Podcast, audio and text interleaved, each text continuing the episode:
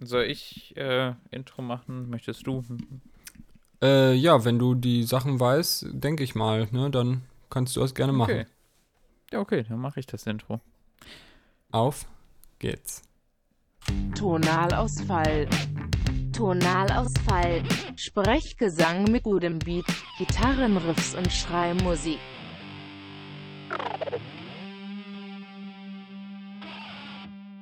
Ein frohes neues Jahr wünscht der Tonalausfall euch. Hier am Start sind Siggi und mein äh, kollegialer Partner Benne. Hallo Benne, wie geht's dir? Hallo Ziggy, ich wünsche euch einen guten Rutsch und noch kein frohes neues Jahr, weil wir laden es am 31. vermutlich hoch. Ja, ich wollte, ich, ich hätte jetzt noch einen kleinen Disclaimer gemacht. Äh, bevor ihr aber ins frohe neue Jahr rein startet, rein schlittert, ist ja dieses Mal, Benne, wie, wie stehst du dazu, dass es kein Feuerwerk gibt? Du bist doch eigentlich immer so ein Typ, du sagst doch immer, du, du möchtest eigentlich immer die ganze Umwelt verpesten, dir macht Mhm. Spaß, einmal im Jahr da genau am 31. Anarchie ausüben zu können. Meine Freiheit und mit. China-Böllern, genau, mit China-Böllern alles Mögliche wegballern zu können und einfach mal ein paar Raketen in die Luft zu steigen und dann nee, nee, sich nicht zu in die, denken- ich, ich schieße vor allem kleine Tiere am liebsten ab. Das Ach so, macht mich ja. besonders stark. Also ich werfe Ja, auch immer so Knallerbsen auf äh, Mäuse und Ratten, weil die laufen hier bei mir in der Gegend vermehrt rum. Und so D-Böller werfe ich immer auf kleine süße Hunde, Welpen. ist, ja, ist ja auch eigentlich scheißegal, ne, ob man die zuerst in die Luft schießt und dann landen die irgendwo runter und äh, zerstören die Umwelt oder ob man es dann direkt so macht, ne? Das ist ja eigentlich Jacke wie Hose. Ist echt schade, dass äh, unser pyromanischer Drang nicht ausgelebt werden kann. Äh, dabei sind wir sonst immer so gut dabei, aber was will man machen, ne? Ich bin tatsächlich nur traurig ums Ja. Kinderfeuerwerk. Ich habe mir die letzten Jahre eh nur noch Kinderfeuerwerk gekauft, so diese wilden Hummeln und Werden so. da Kinder hochgejagt oder ja, was? ja, genau. oh Gott, Junge. Also, Die- ja, das finde ich auch ganz gut. die Das hättest du bei der. Weihnachtsfolge. Hey, Feuerwerk! Nix da Feuerwerk. Nur nicht getroffen, ihr Pisser. Arschleckenfeuerwerk, ich habe nur nicht getroffen, du Pissenladen. Hau rein. Solche Jokes hättest du bei der Weihnachtsfolge bringen müssen mit den Wortwitzen, das, äh, Ja, da war der Druck zu hoch, weißt du? der war mal ein guter. Danke. Vielleicht, vielleicht ist das einfach mit dem Alkoholkonsum, äh, Ja, man wird nicht intelligenter. Zusammen, das äh, äh, haben schon Leute vor mir herausgefunden. Wir sind hier, um mit euch aus dem Jahr 2020 hinaus zu feiern, nochmal das Jahr Revue passieren zu lassen. Es war ein wirklich tolles Jahr. Corona war da und ich glaube, das hat eigentlich auch das ganze Jahr bestimmt, auch die Musikwelt.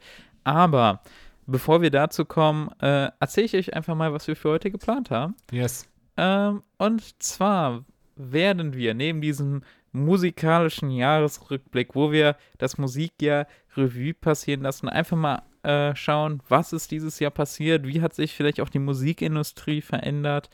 Ähm, Ich möchte ja, dazu, da ähm, wir, äh, solchen Sachen aus dem Grund ich gehen. möchte dazu sagen, ähm, bevor ihr jetzt denkt, ah nein, scheiße, ich habe keinen Bock, wieder runtergezogen zu werden, das wird wieder so ein trauriges, wir, wir versuchen das nicht hier nur Corona, Corona, natürlich, die Auswirkungen sind allgegenwärtig, aber wir versuchen das jetzt nicht in so eine super traurige, alles ist scheiße Stimmung, das war so ein Kackjahr, ähm, Folge heruntergleiten zu lassen, weil es sind auch interessante Sachen passiert, also erwartet nicht, dass ihr hier schlechte Laune von bekommt. Ihr kennt uns ja. Wir sind die gute Laune Garanten, ne?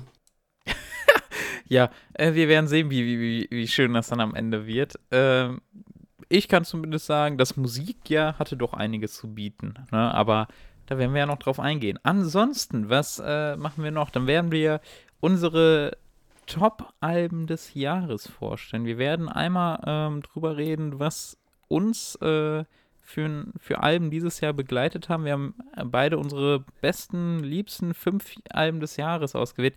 Hierbei zu beachten ist aber, kleiner Disclaimer, das sind nicht nur Alben aus 2020. Überwiegend, das kann ich schon mal sagen, aber es geht ja um unsere persönlichen Alben des Jahres 2020. Dementsprechend kann da auch, wenn wir wollen, und wir haben im März, April ein Album aus 1967 gehört und haben uns da drin verliebt, Guter äh, Jahrgang. dann könnte das auch, 67 war ein starkes musikalisches Jahr Mhm.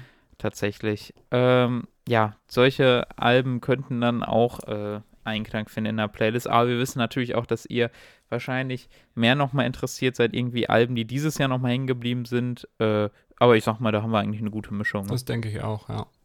Ja, ansonsten ähm, war jetzt meine Idee, habe ich dem Ziggy kurz vor der Aufnahme noch gesagt, dass wir am Ende der Folge, nachdem wir unsere und dann eure Musik-Highlights, die ihr uns über Instagram zugeschickt habt, da möchten wir auch noch kurz reden, möchten wir aber zum guten Schluss auch noch einen kleinen Podcast-Rückblick machen. Quasi unser Jahr als äh, Anfänger, Podcast-Anfänger. Keine Sorge, es wird nicht allzu lang, aber ich habe da herausgefunden, es gibt so ein paar ganz interessante Statistiken über unseren Podcast, über euch, unsere Hörerschaft, beispielsweise was ihr denn so für Musik hört. Da kann ich so einiges Interessantes herausfinden. Tschüss. Ja, dann können wir eigentlich auch schon direkt starten. Aber wir haben uns ja was Besonderes überlegt, ist ja die Silvesterfolge. Und zwar werden wir jetzt nicht, wir versuchen das heute nicht mal so blogartig zu besprechen, sondern wir haben uns gedacht, zumindest die Alben, die können wir ja mal ein bisschen durchmischen in der Folge. Ist ja doof, wenn man einfach dann nur äh, Platz 5 bis Platz 1 runterrattert bei jedem. Deswegen werden wir jetzt erstmal, bevor wir uns dem musikalischen Jahresrückblick widmen, werden wir jetzt erstmal unsere beiden Lieblingsalben des Jahres besprechen von Platz 5 und Platz 4 in unserer gemeinsamen Liste. Jetzt hätte ich gern so einen kleinen Bumper und äh, diese 80er, nee, wie heißt diese Show, diese mit Oliver Geissen? Jetzt in der 80er Show mit Oliver Geissen. Und im Hintergrund sitzt dann Giovanni Zarella. Ja, das war echt ein cooler Song damals. Weißt du, was ich meine? Ich bin ein Star, holt mich hier raus. Nein. Dieses, oh, wie heißt das denn nochmal? Ah, alle Zuschauer, alle Zuschauer werden wissen, was ich meine. Nein, wo so Musik Germany's Next Topmodel. Ach komm, jetzt ärger mich nicht. Du weißt doch auch, was ich meine, oder? Ist das nicht mit Olli Du Geißen? meinst, ja, du meinst auch, wie, du meinst diese Sendung, wo dann immer Promis eingeblendet werden, die dann Promis, kurz mal reinkommen und irgendwie, ja, und dann irgendwie äh, zehn Sekunden mal im Bild sind und ihre Meinung kundgeben. die dann so können über, richtig äh, stumpf einfach Oh, vom als Greenscreen das damals sitzen. rauskam, das weiß ich noch. Oh Mann, Zu war dem das Song habe ich meine Jungfräulichkeit verloren. Und ich frage mich immer, ob die einfach wie so Synchronsprecher 20 von diesen Sätzen gesprochen haben und die einfach zufällig immer in irgendeine Folge eingestreut werden. Aber egal, ja, das hätte ich jetzt gerne. Ähm, bevor das äh, zeittechnisch so ausartet, wie es jetzt schon gerade tut, haben wir uns gedacht, wir äh, überlegen uns was Besonderes und werden zumindest bei unseren Plätzen 5 und 4 einen kleinen Timer für uns einbauen, damit wir ein bisschen äh, dazu gedrängt werden, äh, in möglichst wenig Zeit mal möglichst viel zu sagen. Also ganz untypisch für uns. äh, sehr untypisch. Ich bin auch gespannt, wie es funktioniert. Generell müsst ihr euch jetzt auch vorstellen, wir werden jetzt nicht jedes Album nochmal super ausführlich vorstellen. Vielleicht, weil wir die auch schon mal teilweise hier besprochen haben. Ja, Vielleicht aber auch einfach deswegen, weil das sonst den Rahmen sprengen würde. exakt. Was sagen wir denn, wie viel, also für Platz 5 bis 4, äh, da wollen wir auf jeden Fall einen Timer machen. Was sagen wir denn, wie viel Zeit geben wir uns? Jeweils zwei Minuten, zweieinhalb Minuten? zwei Minuten. Scheiß drauf. Okay. Top. Möchtest du beginnen oder? Äh Nee, fang du gerne an. okay, okay, gut. Dann äh, ich, ich hole gleich noch mein Handy für einen Timer bei dir, aber Okay. perfekt. Gut, dann sage ich 3, 2, 1, los geht's. Okay, auf meinen fünften Platz hat es tatsächlich ein Album aus diesem Jahr geschafft. Und zwar das Album von Lil Uzi Vert, Mhm. äh, Eternal Attack. Fand, und zwar die Deluxe Edition. Äh, eigentlich bin ich gar kein Freund von Deluxe Editions und so. Ich muss aber sagen, dass doch die Deluxe Edition, ich glaube, dann genauso groß war wie das ursprüngliche Album nochmal. Also doppelt so groß, Mhm. ne? Hatte nochmal genauso viele Tracks zusätzlich. Und da waren halt einfach geile äh, Sachen drauf. Äh, Bei Lil Uzi, da geht es ja auch eigentlich, muss man halt auch ehrlicherweise sagen, überhaupt nicht um so einen künstlerischen, also doch um Kunst geht es, aber es geht jetzt nicht um inhaltlich künstlerisch wertvollen Mhm. Shit, der da erzählt wird, sondern ey, Lil Uzi ist einfach nur stumpf hören und genießen. Es ist wirklich, es ist einfach nur Musik fürs Ohr. Da steckt auf jeden Fall, das ist wirklich wahnsinnig geil, aber da muss man halt inhaltlich nichts erwarten oder dass man sich damit irgendwie noch krasser auseinandersetzt. Äh, ja, ein geiles Album. Ich hab's, da sind Wie heißt das 32 Album? Songs drauf und Eternal Attack. Ah ja. Mhm. Und ich habe, also das Album hat 32 Songs. Ich weiß nicht, wie oft ich das gehört habe, aber ich hatte das halt einfach stellenweise so durchlaufen. Nur geile Track. Mhm. Ähm, ich glaube, meine Lieblingstracks, puh, da muss ich jetzt mal überlegen, waren sehr viele geile drauf. Celebration St- Station fand ich sehr geil. I'm Sorry, absolutes Highlight. Ähm, Bo, wie viel Zeit habe ich noch? 30 Sekunden. Okay, halbe Minute ist okay. Da komme ich easy durch. Äh, dann Bigger Than Life fand ich noch super. Und auf der Deluxe-Edition, das war halt einfach geil. Da sind so viele krasse Features dazugekommen. Das war unfassbar. Da hatte dann auf einmal Young Thug noch ein Feature, zwei Features sogar. Future, What's Up, hammergeiler Song. Äh, nicht so gut wie deren äh, darauf äh, veröffentlichte EP, die sie zusammen gemacht haben. Der Song mit 21 Savage, Yes Girl, einfach super geile Songs. Ich hab's geliebt. Mein Platz Nummer 5, Eternal Attack von Lil Uzi. Not bad, not bad. Ich äh, muss Dankeschön, dazu sagen, ich Dankeschön. habe äh, kurz vor Ende aus Versehen auf eine Minute hinzufügen geklickt und musste das dann wieder löschen. Aber ich glaube, es passte zeitlich trotzdem. Okay, Lil Uzi Vert habe ich, ähm, kann ich wirklich nicht viel mit anfangen. Also ich kenne den Künstler natürlich vom Namen, aber äh, musikalisch, Lil Uzi Vert, äh, ist mir nicht viel bekannt. Meinst du, das könnte mir gefallen oder eher nicht? Puh, weiß ich nicht. Um ehrlich zu sein, glaube ich nicht so. Okay. Na gut, Es ist wirklich schon, es hat nicht viel Substanz, wenn man ehrlich ist. Es hat wirklich sehr wenig na Substanz. gut. Aber es ist halt einfach so soundtechnisch Ja. Hammer für mich. Äh, Okay. Kann man sich rauf und runter anhören. Dein Platz 5 also. Ähm, ja, dann hoffe ich, dass du dich jetzt um meinen Timer kümmerst, wenn ich meinen fünften Platz präsentiere. Ich könnte die Zeit Ja. jetzt nutzen, um schon mal anzufangen, aber ich bin ja nett und Du, ähm, du, ja. du überlegst dir die ersten Sätze jetzt eh schon alle im Kopf. Warte, aber jetzt haben wir doch den Timer so gut wie gestellt. Auf die Plätze, fertig, los. Mein Platz 5 der besten Alben des Jahres 2020 bekommt ein Album, ähm, was ich in diesem Podcast tatsächlich vorgestellt habe. Deswegen kann ich, kann und muss ich gar nicht so viel dazu sagen. Es ist Fevers Wrong Generation, die EP, wenn man es so nennen möchte, mit acht Songs.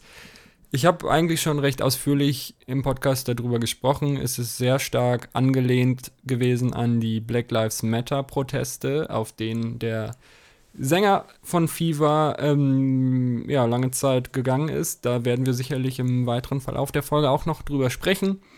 Ähm, ja, warum ist es in die Top 5 gekommen? Es hat mir viel Spaß gemacht. Ich habe es vor allem auch aufgrund des Podcasts dann recht eingängig und ausführlich gehört. Ähm, es hat durchaus diese Rage Against the Machine Vibes, die ich immer gut finde.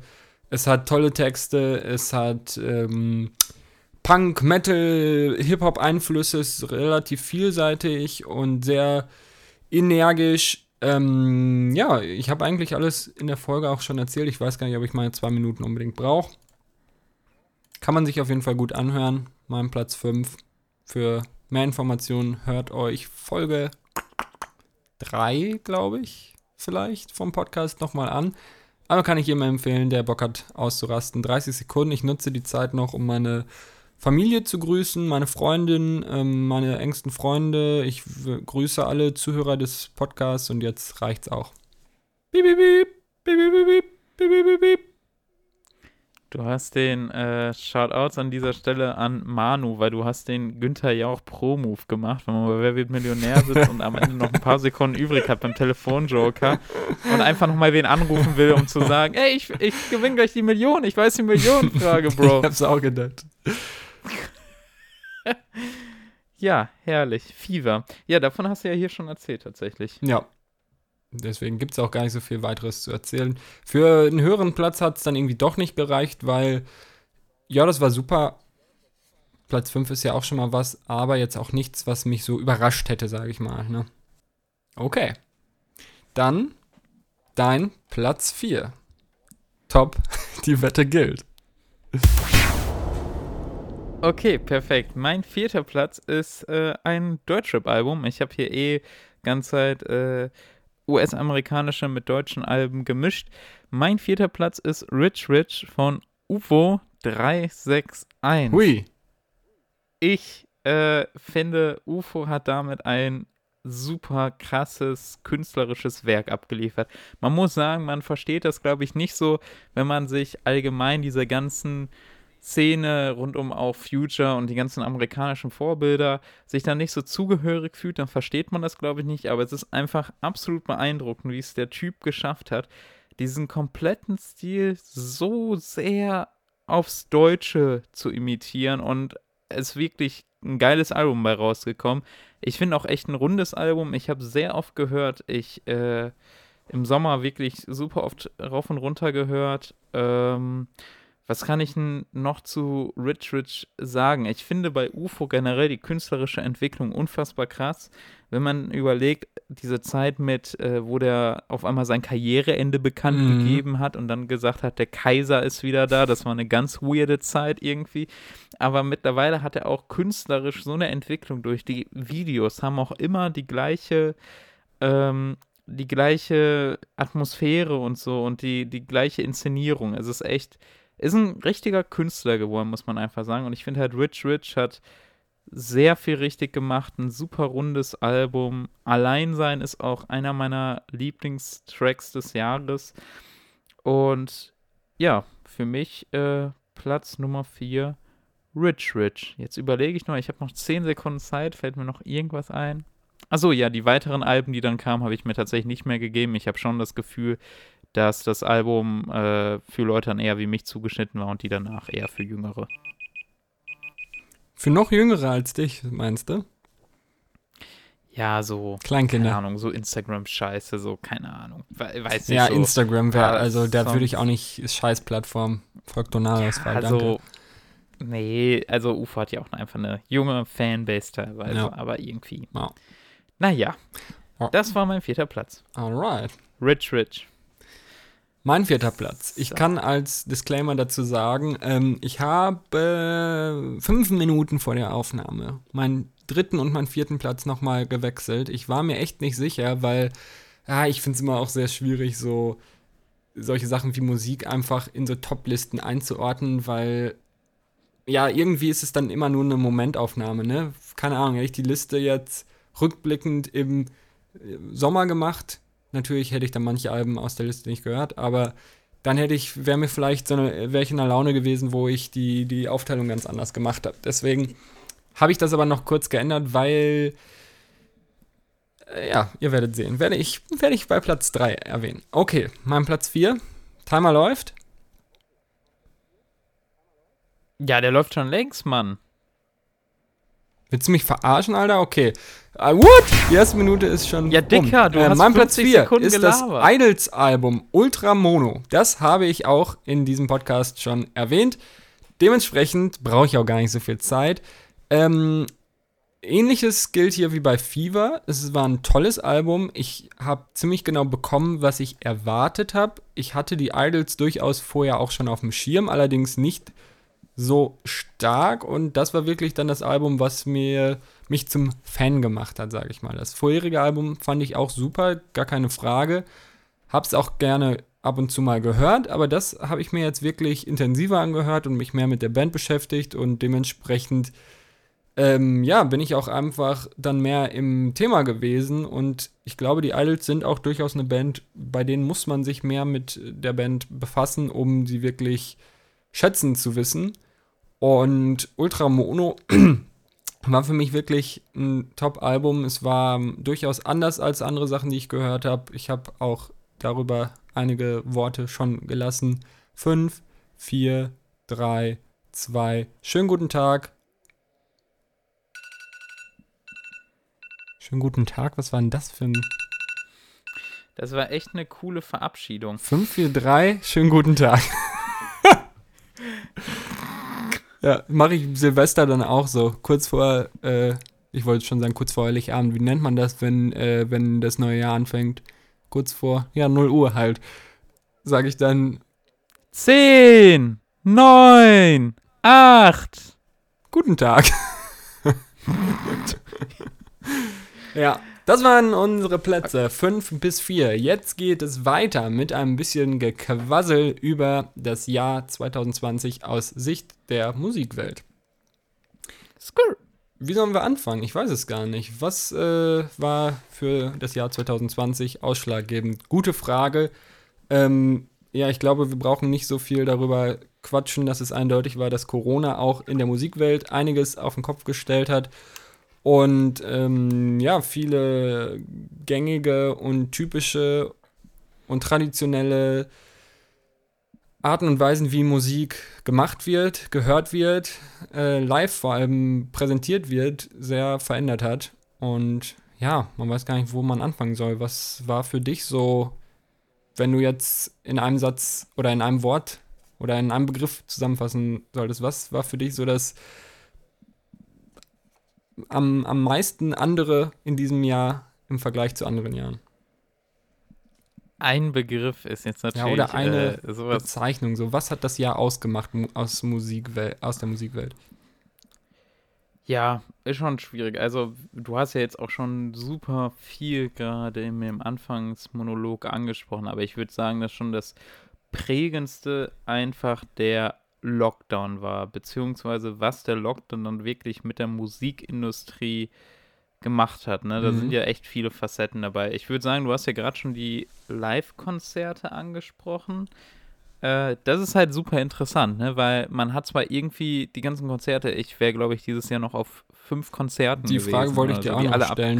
wurden. du, warst du äh, auf irgendeinem Konzert dieses Jahr? Anfang des Jahres? Ja, ich war noch im Februar auf dem Konzert von Schoolboy Q, mein, einen meiner absoluten Lieblings-amerikanischen, US-amerikanischen Rapper. Mhm. Äh, den habe ich noch im Februar gesehen. Äh, da war ich im Nachhinein doch sehr froh drum. Und dann wäre ich eigentlich noch auf einem Fat Tony-Konzert gewesen. Das war schon während dieser Zeit, wo langsam die Zahlen hochgingen und so. Und da bin ich dann, das hat stattgefunden. Aber ich bin nicht hingegangen, weil ich einfach, äh, Einfach ein geiler Ficker Ja. bin. Solidarisch. ja, und Wahnsinn. ohne Spaß, Fat Tony ist ja eigentlich, ich weiß nicht, ob man den kennt, aber ein sehr Mhm. sozialkritischer deutscher Rapper. Und Alter, der hat sich echt unverantwortlich damals geäußert, vor allem jetzt im Nachhinein. Der hat dann immer schon so Fotos gemacht, wie der am Backstage ist, so mit Schutzmaske und, äh, und so Desinfektionsspray und so und äh, so kommt komm zum Konzert, äh, dann darunter geschrieben hat, irgendwie ganz, ganz falsch und vor allem von so einer Person. Da hatte sich auch, glaube ich, noch Monate später entschuldigt, so dass er das einfach komplett falsch eingeschätzt hat und Mhm. voll in diesem Schurmodus war. Äh, ja, absolut krank. Aber dafür haben wir ja umso mehr Live-Konzerte irgendwie auf andere Art und Weise gesehen, ne? Online. Hast du die vier angesehen? Ähm, ja, bei mir, ich habe auch noch im Vorlauf zu der Folge überlegt, ob ich dieses Jahr überhaupt auf einem Konzert war. Ich bin mir, um ehrlich zu sein, nicht sicher gewesen. Ähm, ich war auf einem. Nee, ich habe überlegt, das Fever-Konzert, von dem ich auch schon mal gesprochen habe. Das war aber, glaube ich, im Dezember oder November letzten Jahres. Ähm, und dementsprechend, ich glaube, ich war echt auf gar keinem Konzert. Also ich habe einige selber gegeben, so im Wohnzimmer oder im Schlafzimmer oder manchmal auch im Badezimmer habe ich einige Konzerte gegeben. War nur meistens, äh, die Crowd war, naja, so groß wie sonst halt auch. Für mich hat sich als Musiker jetzt nicht so viel verändert, muss ich dazu sagen. ähm, nee, aber ich wäre und da blutet mir wirklich das Herz. Also ich bin gerne auf Konzerten, keine Frage. Aber dieses Jahr hat wirklich mein Herz geblutet. Nämlich wäre ich im September in Berlin gewesen. auf einem Festival, was mir immer dann äh, bewusst wird, obwohl es für mich eigentlich ein Konzert gewesen wäre. Ich, Lollapalooza oder? auf dem Lollapalooza wäre ich gewesen. Und ich habe die Okay. Karten natürlich gekauft, als der erste Act angekündigt wurde, weil das für mich auch der einzige Grund war, dahin zu gehen. Fucking Rage Against the Machine, Alter. Nach all den Jahren die Wiedervereinigung, das einzige Deutschlandkonzert und ich habe mir Karten gekauft für Berlin. Nur für die. Uff. Weißt, weißt du, wen, wei, weißt du, wen sie im Schlepptau gehabt hätten? Nein. One the Jewels. Alter, Mit denen zusammen äh, eine Ehre, wären die nämlich getourt. Und ja, da blutet mir echt das Herz, ey. Das war halt sehr abzusehen, weil es auch im September war und, ne, das war mir im Prinzip dann im April oder so schon klar, dass das sicherlich nichts wird, weil es ja sofort schon hieß, ja, im Herbst wird es sicherlich nicht besser, sondern eher schlimmer sein. Das wurde dann auch recht früh abgesagt und Geld zurückgekriegt, alles kein Problem. Aber das war schon, weil es halt auch nicht einfach, einfach so ein normales Konzert war, wo ich mir dachte, ach, das wäre ein cooles Konzert gewesen, sondern das einzige Deutschlandkonzert von denen nach, keine Ahnung, zehn Jahren, die sie getrennt waren. Ich hatte mich übel gefreut und ja, das war traurig.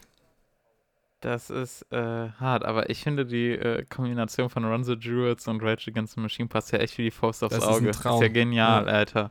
Hammer, ey. Nee, ich hatte ein Konzert, also ich hatte noch voll viele Deutschrap-Konzerte, so, so ich hingegangen wäre, aber wo ich auch sehr traurig drum bin, ist das Brockhampton-Konzert. Mm. Ich weiß gar nicht, ob du die kennst. Tatsächlich kenne ich die, weil der gute, Alter, gute geil. Manuel mir von denen erzählt hat und mir ähm, ja recht ausführlich auch beschrieben hat, was die so ausmacht, dass das so eine Gang ist und jeder hat da irgendwie seine Aufgaben und da sind die, keine Ahnung, die Videografen und alles in einer Gang und hat mir ähm, Ja, Mann. oh, ein Song hat mir echt gut gefallen. Ich glaube, der war aber nicht. Nee, wie ist das? War der auf dem neuen Album oder? Brockhampton. Nee, wie, wie he heißen die? Brockhampton. ja, doch. Brockhampton. Ähm, nee, ich glaube, das war von einem Einzeldude aus der Gang. Sag mal, wie die heißen. Kevin Abstract. Ein Song von Kevin Abstract. Ja, ich, oder? Von dem Album Arizona Baby, das habe ich auch dieses Jahr geliebt. Ist leider nicht in die Top 5 reingekommen, ja, aber. das war auf jeden Fall das, wovon er geschwärmt hat. Oh, aber der So Peach zufällig? Ja, den habe ich auch gehört, aber den Song, den er mir geschickt hat, der ging richtig ab. Er meinte nämlich, da, da ballern die richtig, die äh, richtig schön aggressiv und das habe ich echt gefühlt. Den Song fand ich richtig gut. Es war, ah, hier habe ich einen Heat. Heat, ja. Den Ist fand ich geil. stark. Den fand ich echt gut.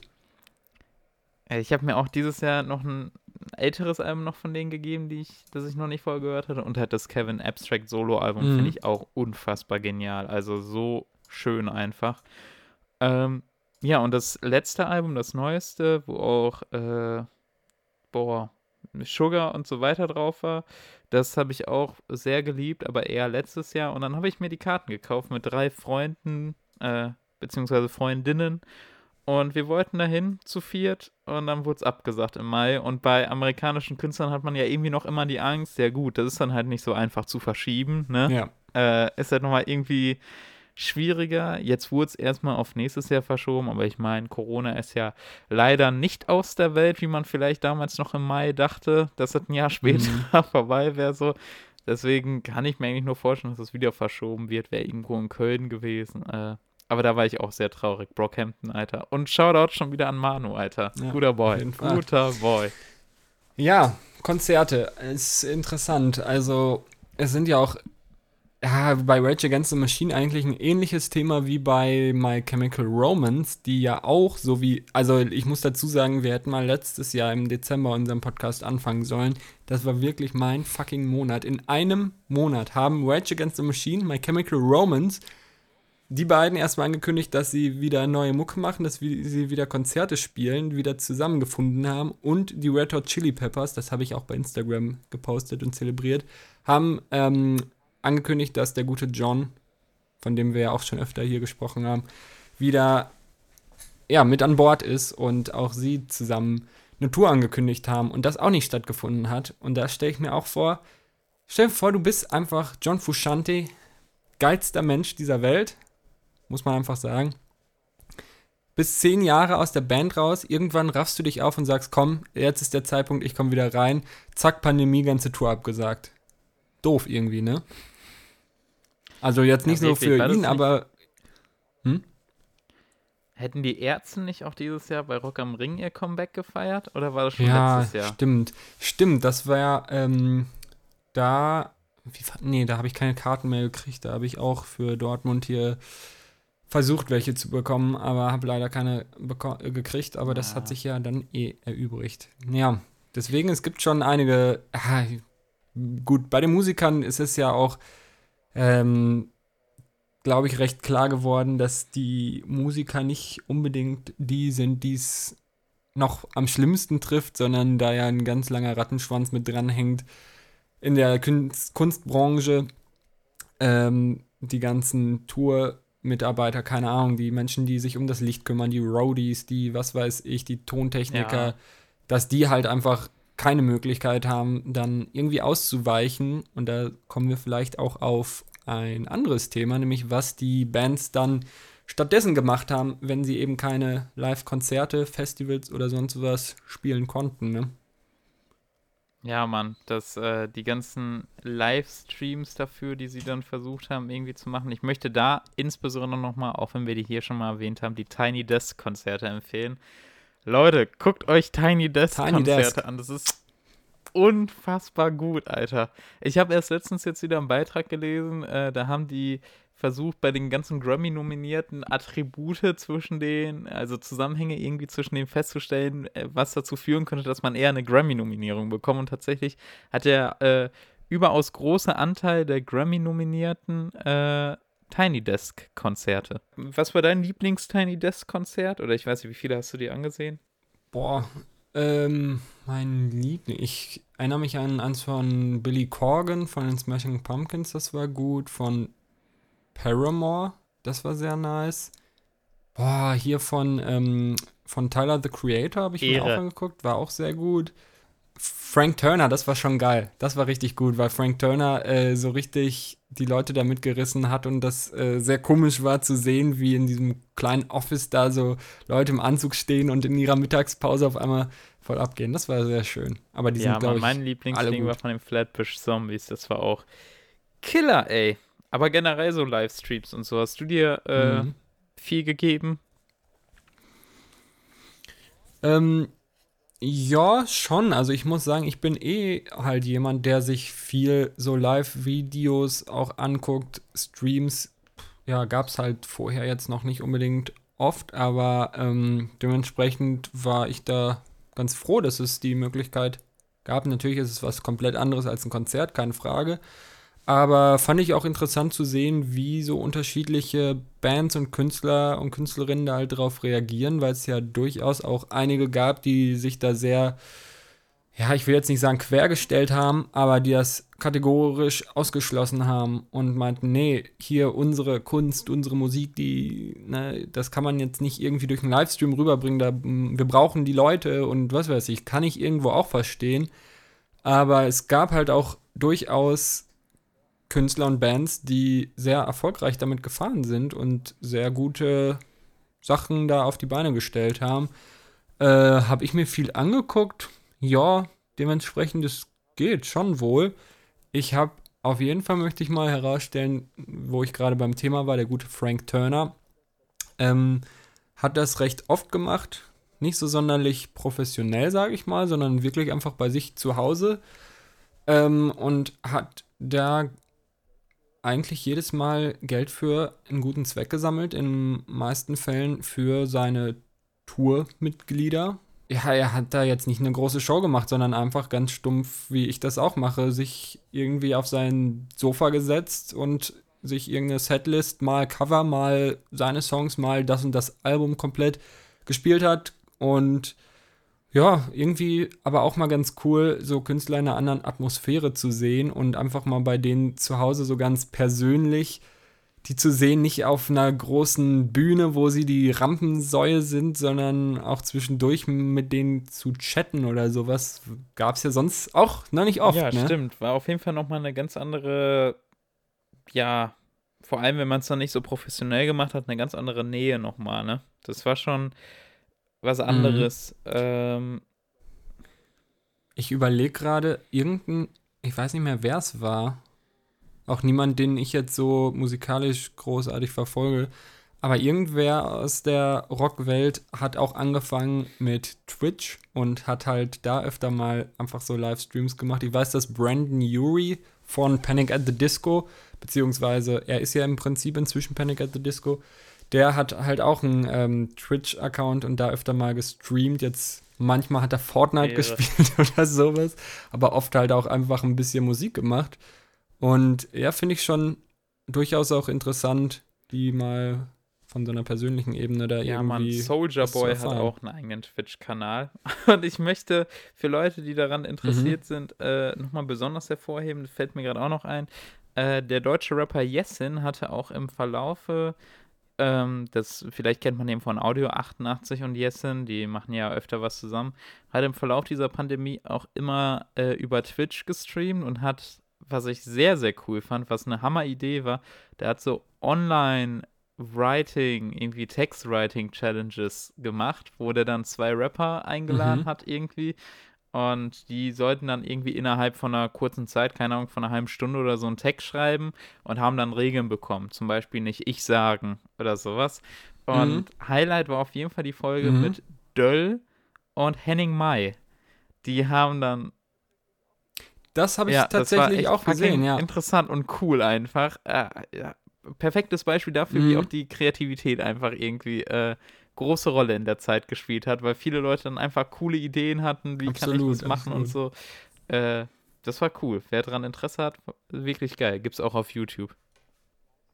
Ja, ähm, Livestreams, Konzerte, also wie schon gesagt, es gab halt ja welche, die es ähm, semi-professioneller gemacht haben und einfach sich hingesetzt haben und ein bisschen Musik gemacht haben, was ich auch voll okay fand. Aber es gab eben auch die anderen Beispiele, ähm, die wirklich gesagt haben, okay, wir machen uns jetzt hier Arbeit, wir bauen eine krasse Bühne auf, ähm, wir machen eine krasse Show. Beispiel dafür war zum Beispiel mal wieder Fever, die zu ihrem Release von dem Album halt auch mit einer krassen Bühnenshow, mit krassen Visuals, die haben halt wirklich das äh, Medium, sag ich mal, auch super genutzt, einfach zwischendurch so Videoanblendungen gemacht und was weiß ich. Also das war ja interessant, weil die das wirklich genutzt haben und daraus was gemacht haben, was man sonst in der Form auf einer Bühnenshow einfach äh, bei einem Konzert nicht hätte realisieren können, ne?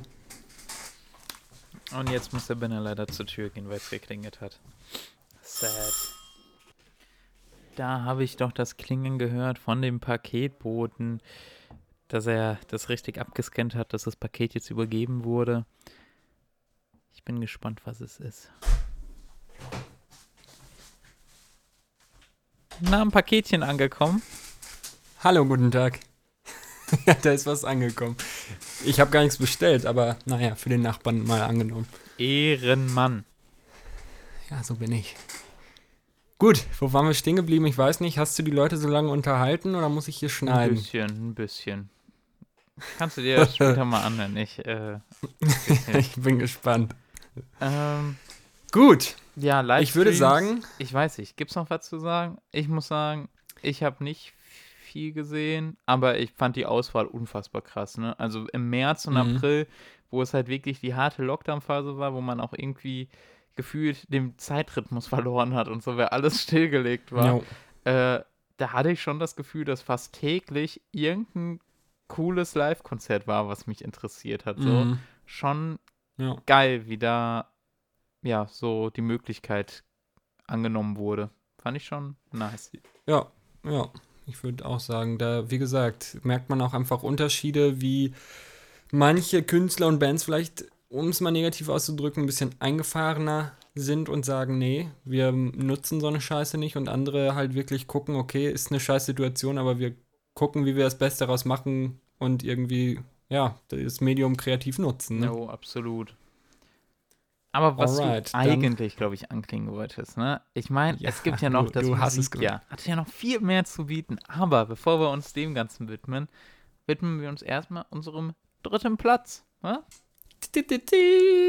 Platz 3 der besten Alben des Jahres 2020. Möchtest du anfangen, Ziggy? I'm ready.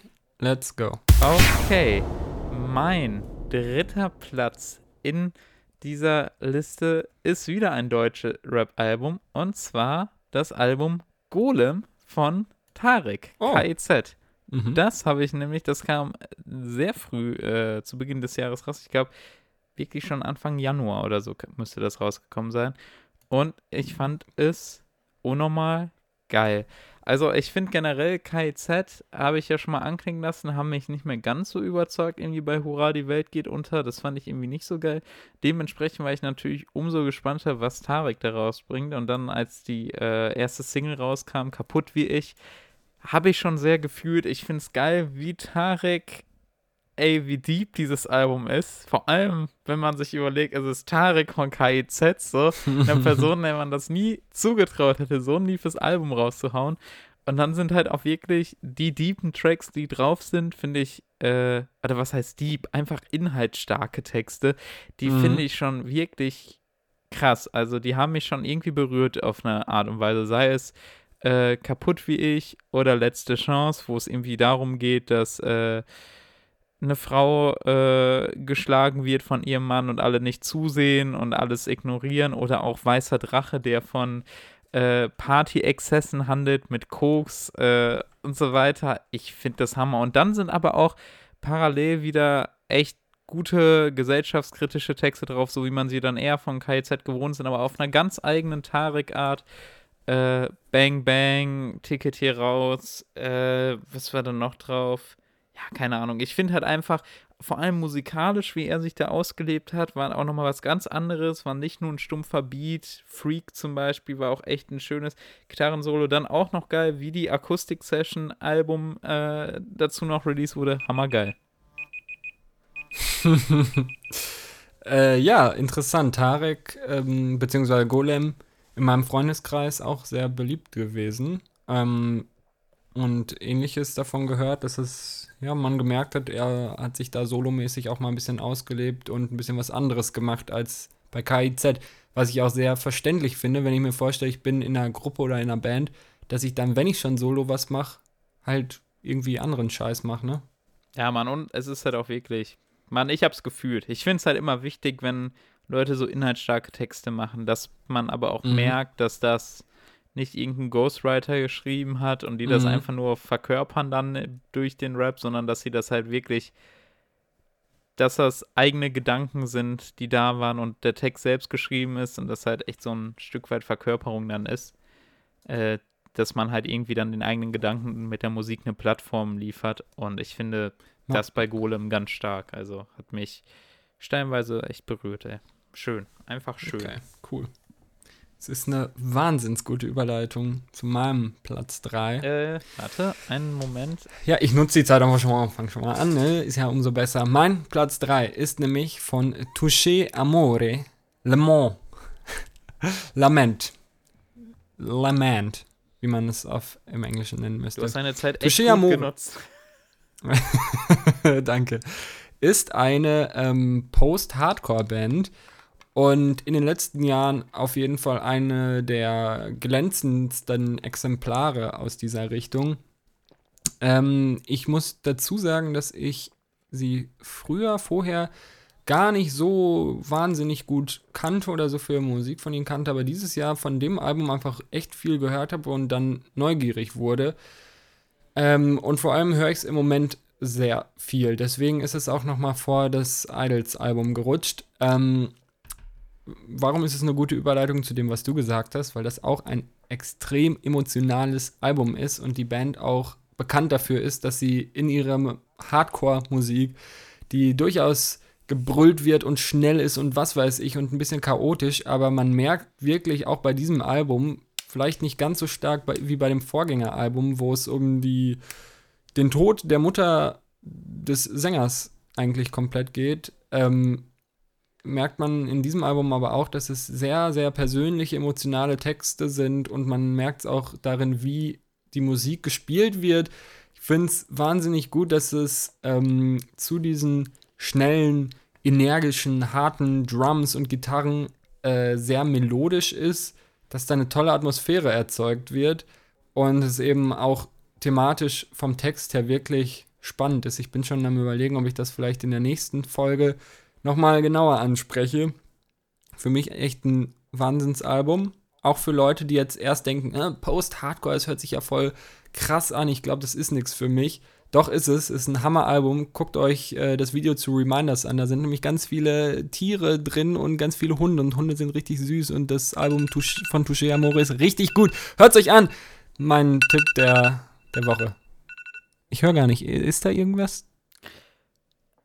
Boah, das Album ist so gut, ne? Ich fühle das im Moment richtig. Also ich habe lange nicht mehr ein Album so, dass ah, der erste Track ist schon so stark, Come Heroin, das fängt an und du bist so richtig, uff, das trifft dich anders. Ich finde es richtig gut. Muss ich mal eine Lanze für brechen. Kommt auf jeden Fall ähm, auf die Liste. Also, boah, das Album finde ich gerade im Moment richtig stark. Hat auch echt sehr, sehr gute Rezensionen gekriegt. Und das gehört jetzt nicht mehr zum Album-Review, aber das habe ich mir extra aufgespart, weil es auch zum Thema unseres Podcasts heute passt. Die haben nämlich zum Release des Albums auch eine, ja, einen, einen Livestream gemacht, ein, wie sagt man, eine Release-Party, wo sie quasi das Album live gespielt haben. Und das auch ein sehr, sehr, sehr gutes und beliebtes Video einfach gewesen. Richtig stark. Ehre. Aber ey, dieses Album ist echt gut. Da sind auch einfach ruhigere Passagen Benne, drin. die Zeit ist vorbei. Es ist die nicht Zeit alles ist so bam, Da bam, bam, sondern da richtig kannst du- da kannst du nächstes Mal emotional drüber reden. ruhige. Ah. Ba, ba, ba, ba, ba. Nächste Ausgabe kannst du drüber reden, wenn es dir am Herzen liegt. Alles klar. Okay. So, Was ist ah, denn dieses Jahr noch passiert? Genau, wir können ja einmal den Bogen spannen. Wir haben ja schon irgendwie geredet über äh, Konzerte eigentlich. Ne? Konzerte war, Mhm. der, äh, war das Oberthema. Aber der Lockdown, ich würde sagen, äh, war jetzt nicht nur auf Konzerte äh, Auswirkungen spürbar, sondern ja einfach auch auf den musikalischen Output. Beziehungsweise, was ich mir immer gedacht habe, ähm, ja, auf dem musikalischen Output, aber auch insofern, dass die Bands, die halt eigentlich, keine Ahnung, eine Welttournee geplant haben oder, ne, man muss sich einfach mal in den Alltag von denen reinversetzen, die sind ja auch komplett aus dieser, diesem Touralltag oder irgendwas rausgeflogen, was eigentlich für viele Bands ja seit Jahren oder Jahrzehnten, je nachdem, so der Standard war. Und worauf du vermutlich hinaus willst, dass die dementsprechend auch ein bisschen, ich will nicht sagen Langeweile hatten, aber einfach auch mal Zeit hatten, Sachen zu überdenken, irgendwas anders zu machen, irgendwie sich kreativ auszuleben. Und da sind echt spannende Sachen bei entstanden, ne? Ja, Mann, total. Jetzt kommen wir wieder ein bisschen auf die Album- und äh, Mixtape-Debatte etc. Es, ich, also es war viel Output da. Ich muss auch sagen, ich hatte oft das Gefühl, dass dann Künstler einfach rausgehauen haben, weil die sich gedacht haben, ja komm, wir haben jetzt Zeit. Natürlich sind auch Mhm. sehr interessante Projekte entstanden. Generell kann man halt einfach sagen, es sind, es ist so viel mehr Musik entstanden, ist, äh, entstanden. Man hatte ja wirklich so August, September, Juli, Juli würde ich sagen, hat man echt so eine Welle an Corona-Tapes, die alle so Mhm. irgendwann dann im März, April oder so gemacht wurden, die Tapes. Und dann kamen die halt alle dann so zu dem Zeitraum. Schon cool, wirklich, wie das Künstler beflügelt hat, ne? Einfach mehr Mu Mucke zu machen. Das ist einfach geil. Und ist auch Ja, echt viel geile Scheiße bei rumgekommen. Ja, es sind ja auch zum Teil interessante Kooperationen zum Beispiel. Inwiefern die jetzt damit wirklich zusammenhängen, sagen wir dahingestellt. Aber ähm, keine Ahnung, ich habe zum Beispiel von Goldfinger, keine Ahnung, ob dir die Band was sagt, ähm, eine ältere Skate-Punk-Band, sage ich mal, aus den 90ern aus Amerika Okay. die ja jetzt nicht mehr so auf dem Radar waren, aber die halt dann auch einfach so coole Videos gemacht haben, durch teilweise irgendwie Cover, teilweise so äh, Feature mit anderen Künstlern aus der Szene. Und da sind echt coole Sachen bei rumgekommen und die sind auf einmal wieder so mitten im Bewusstsein gewesen, obwohl das halt sonst so eine, keine Ahnung, 20, 30 Jahre alte Band ist, die Geil. immer noch ganz gute Songs macht, aber das ist echt äh, hiermit, da, da werde ich gleich auch nochmal drauf zu sprechen kommen. Aber ähm, Travis Barker und Machine Gun Kelly, die wir ja hier auch schon häufiger mal angesprochen haben, die haben auch interessante Sachen zusammen gemacht und so Cro- boah, ich kann es nicht aussprechen, Quarantine äh, Sessions, was weiß ich, keine Ahnung, ob sie da die ganze Zeit wirklich zusammen waren, aber einfach wirklich rausgehauen haben. Und da sind echt coole Sachen bei rumgekommen. Also man will es hier nicht schönreden und für die Künstler war es wahrscheinlich auch oft, ähm, wie soll man sagen, ja, no aus der, wie heißt das, das Sprichwort, aus der Not eine Tugend machen, richtig? Yes. Ist dir gelungen. Wow. danke, danke. Ähm, ja, aber naja, wie gesagt, wir wollen ja auch nicht alles schlecht reden.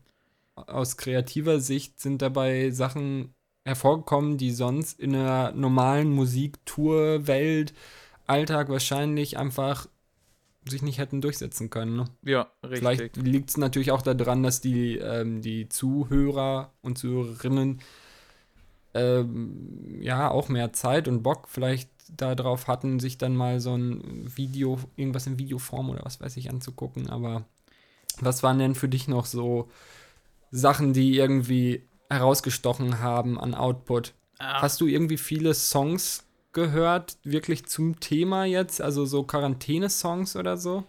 Puh, ja. Also ein, ein finde ich ganz stark, äh, den packe ich auf jeden Fall auch mal in eine Playlist, und zwar Lockdown von Anderson Park. Ein Hammer-Song. Ist halt auch, also behandelt halt auch Lockdown, äh, den Lockdown. Kennst du den Song Love Lockdown? Nee. Dachte ich mir. Gruß geht raus an Vasili, der kennt den nämlich. Der gute Kanye, der darf auch in keiner Folge fehlen. Naja, aber ich könnte jetzt, um ehrlich zu sein, kann ich jetzt gar nicht mal ganz benennen, welcher Song oder welches Projekt. Ja, doch, ich, ein Projekt kann ich ja noch kurz vorstellen. Äh, hier ein Mixtape von Lugatti und Nein, man kennt sich vier. Ähm, Mhm, das war auch stimmt, hast interessant. Das hatte ich ja schon mal hier vorgestellt und da 20 Songs oder so und das sind alles Songs, die entstanden sind, weil die eine WhatsApp-Gruppe gemacht haben mit ganz vielen Mhm. Künstlerfreunden, alle reingepackt, irgendwelche Beats reingeschickt, yo, wer Bock hat, äh, mach mal einen Part dazu und dann ist halt ein Album theoretisch innerhalb von zwei Wochen entstanden und musste nur noch abgemixt Mhm. werden und so. Ist schon cool. Ist schon eine coole Sache. Generell kann ich jetzt aber gar nicht mal so viel herausheben, irgendwie, was an typischen Corona-Tapes hängen geblieben Mhm. ist. Ich muss aber schon sagen, dass dadurch, dass so viel rausgekommen ist, das generelle Musikjahr 2020 überraschend gut war, im Gegensatz zu dem, Mhm. was 2020 alles sonst passiert ist. Also das Musikjahr Mhm. 2020 fand ich echt geil eigentlich. Weil halt so viel rausgekommen ist, weil man so viel Zeit hatte, auch natürlich, um das zu hören, muss man ja, Ja. auch ganz klar sagen, Alter. Ich habe noch Ja. nie so viel Musik gehört, glaube ich, wie dieses Jahr, wenn man halt einfach Zeit hatte. Und ich fand echt, also das, dieser ganze musikalische Output, der dadurch kam, verleitet mich sogar zu sagen, jo, 2020 war jedenfalls in puncto Musik ein geiles Jahr. Ja, ich kann, also ich, bei mir ist es, ich, bei mir hat sich auch musiktechnisch allgemein was getan. Da werde ich auch noch drauf zu sprechen kommen, wenn ich meinen Platz 1 vorstelle. Wieso sich da vielleicht was gewandelt hat bei mir. Sicherlich auch im Zuge des ähm, Podcasts, der auch nochmal eine ganz andere Motivation und Sicht auf Musik und die Musikwelt für mich ähm, gebracht hat. Aber darauf kommen wir später noch zu sprechen. Ähm, aber ja, sicherlich hat das auch mit dem Output in dem Jahr zu tun und dass es einfach so viel Neuerungen gab. Ich würde auch sagen, wir haben uns da gut, eine gute Branche ausgesucht, über die wir quatschen, weil musiktechnisch vieles Interessantes Neues entstanden ist und ich würde auch sagen, es ist ein gelungenes, interessantes Jahr gewesen. Auf jeden Fall. Voll. Nachdem wir ähm, jetzt auch ein bisschen mal über den Output gesprochen haben, ich weiß hast du noch was zu ergänzen? Mir fällt gerade nichts mehr ein. Okay, gut, dann würde ich sagen, können wir auch einfach mal unseren zweiten Platz besprechen, oder? Unser zweitliebstes Album des Jahres.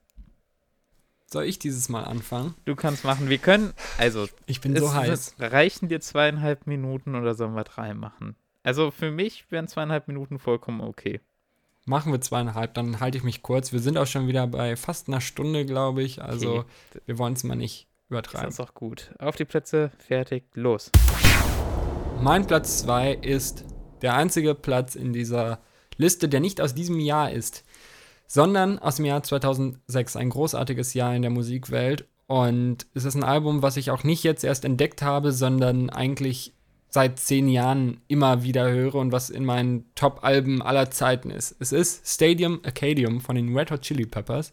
Sicherlich dadurch bedingt, dass im Dezember letzten Jahres der gute John zurück in die Band gekommen ist und ich deswegen nochmal ein wahnsinniges Interesse einfach an der Band hatte und mir viele Sachen nochmal neu angehört habe.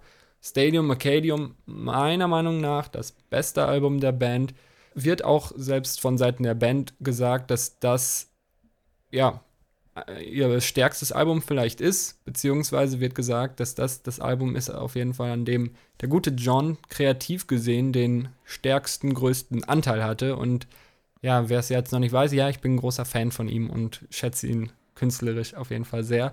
Das Album ist auch wahnsinnig gut angekommen, so in der Presse hat, boah, fünf oder sechs Grammys gewonnen, glaube ich, so gefühlt in jeder Kategorie, die es gab. Es ist ein Doppelalbum mit insgesamt 28 Songs, also wirklich Wahnsinn, was die da kreativ an Output geleistet haben. Es sind funkige Songs drauf, es sind total schnelle Punk-Songs Richtung Hardrock, aber auch sehr viele und die finde ich fast am stärksten sehr ruhige, melancholische Songs wie zum Beispiel Wet Sand, einer meiner absoluten Lieblingssongs überhaupt. Und was einfach wahnsinnig toll ist für mich als Gitarrist, John Frusciante hat selbst gesagt, fast alle Soli auf diesem Album hat er einfach im Studio improvisiert. Und wenn du dir diese, diese Songs anhörst und diese Soli, dann denkst du dir, alter Schwede, wie kann man so geil emotionale Soli spielen? Es ist absolut krass. Es ist auch das letzte Album gewesen, auf dem er mitgewirkt hat. Zwei Jahre später auf der Welttournee hat er dann gesagt, okay Leute, ich bin raus. Ähm, ich habe es mir sehr oft angehört. Ich habe es sehr gefühlt. Ich habe mir viele Songs da live von angehört, was natürlich auch da mitgewirkt hat. Dring, dring, dring, dring. Vorbei. Möchtest du noch deinen Satz zu Ende bringen? Ich mach's noch kurz zu Ende. Ähm, habe ich auch letzte Folge erwähnt. Ich habe dieses Jahr auch die Biografie von Flea, dem Bassisten, gelesen und war deswegen insgesamt in der ganzen Thematik Red Hot Chili Peppers nochmal verstärkt drin. Ähm, und habe mir dann auch Solo-Sachen von John nochmal angehört. Jetzt nicht nur, es hört sich an, als fände ich die Red Hot Chili Peppers nur cool wegen ihm. Ich mag die Band allgemein sehr und das Album hat einfach so eine extreme Bandbreite an. Ja, ist ja gut, ich bin ja. ich sagen, ist ein langer Satz. Das ist zweieinhalb Minuten, Boy. Ja, das ist, ich bin hier äh, Kant. Ich mache einfach sehr lange Sätze. Ähm, es ist toll, weil vor allem diese kreative Bandbreite an sehr, sehr unterschiedlichen Songs extrem groß ist und dann dieses Doppelalbum mit 28 Songs, das ist einfach ein krasses Brett.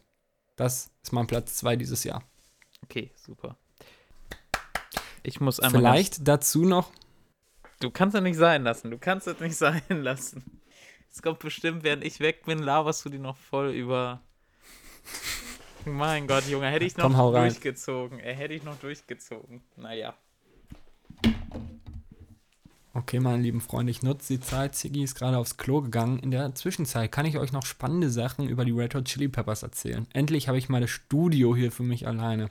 Mein Song des Jahres, würde ich fast sagen, zumindest der Defining 2K20 Song, war wahrscheinlich von John Frusciante der Song Song to Sing When I'm Lonely. Es ist nicht aktuell, es ist auch überhaupt nicht auf diese Zeit bezogen, aber irgendwie passt das einfach sehr gut.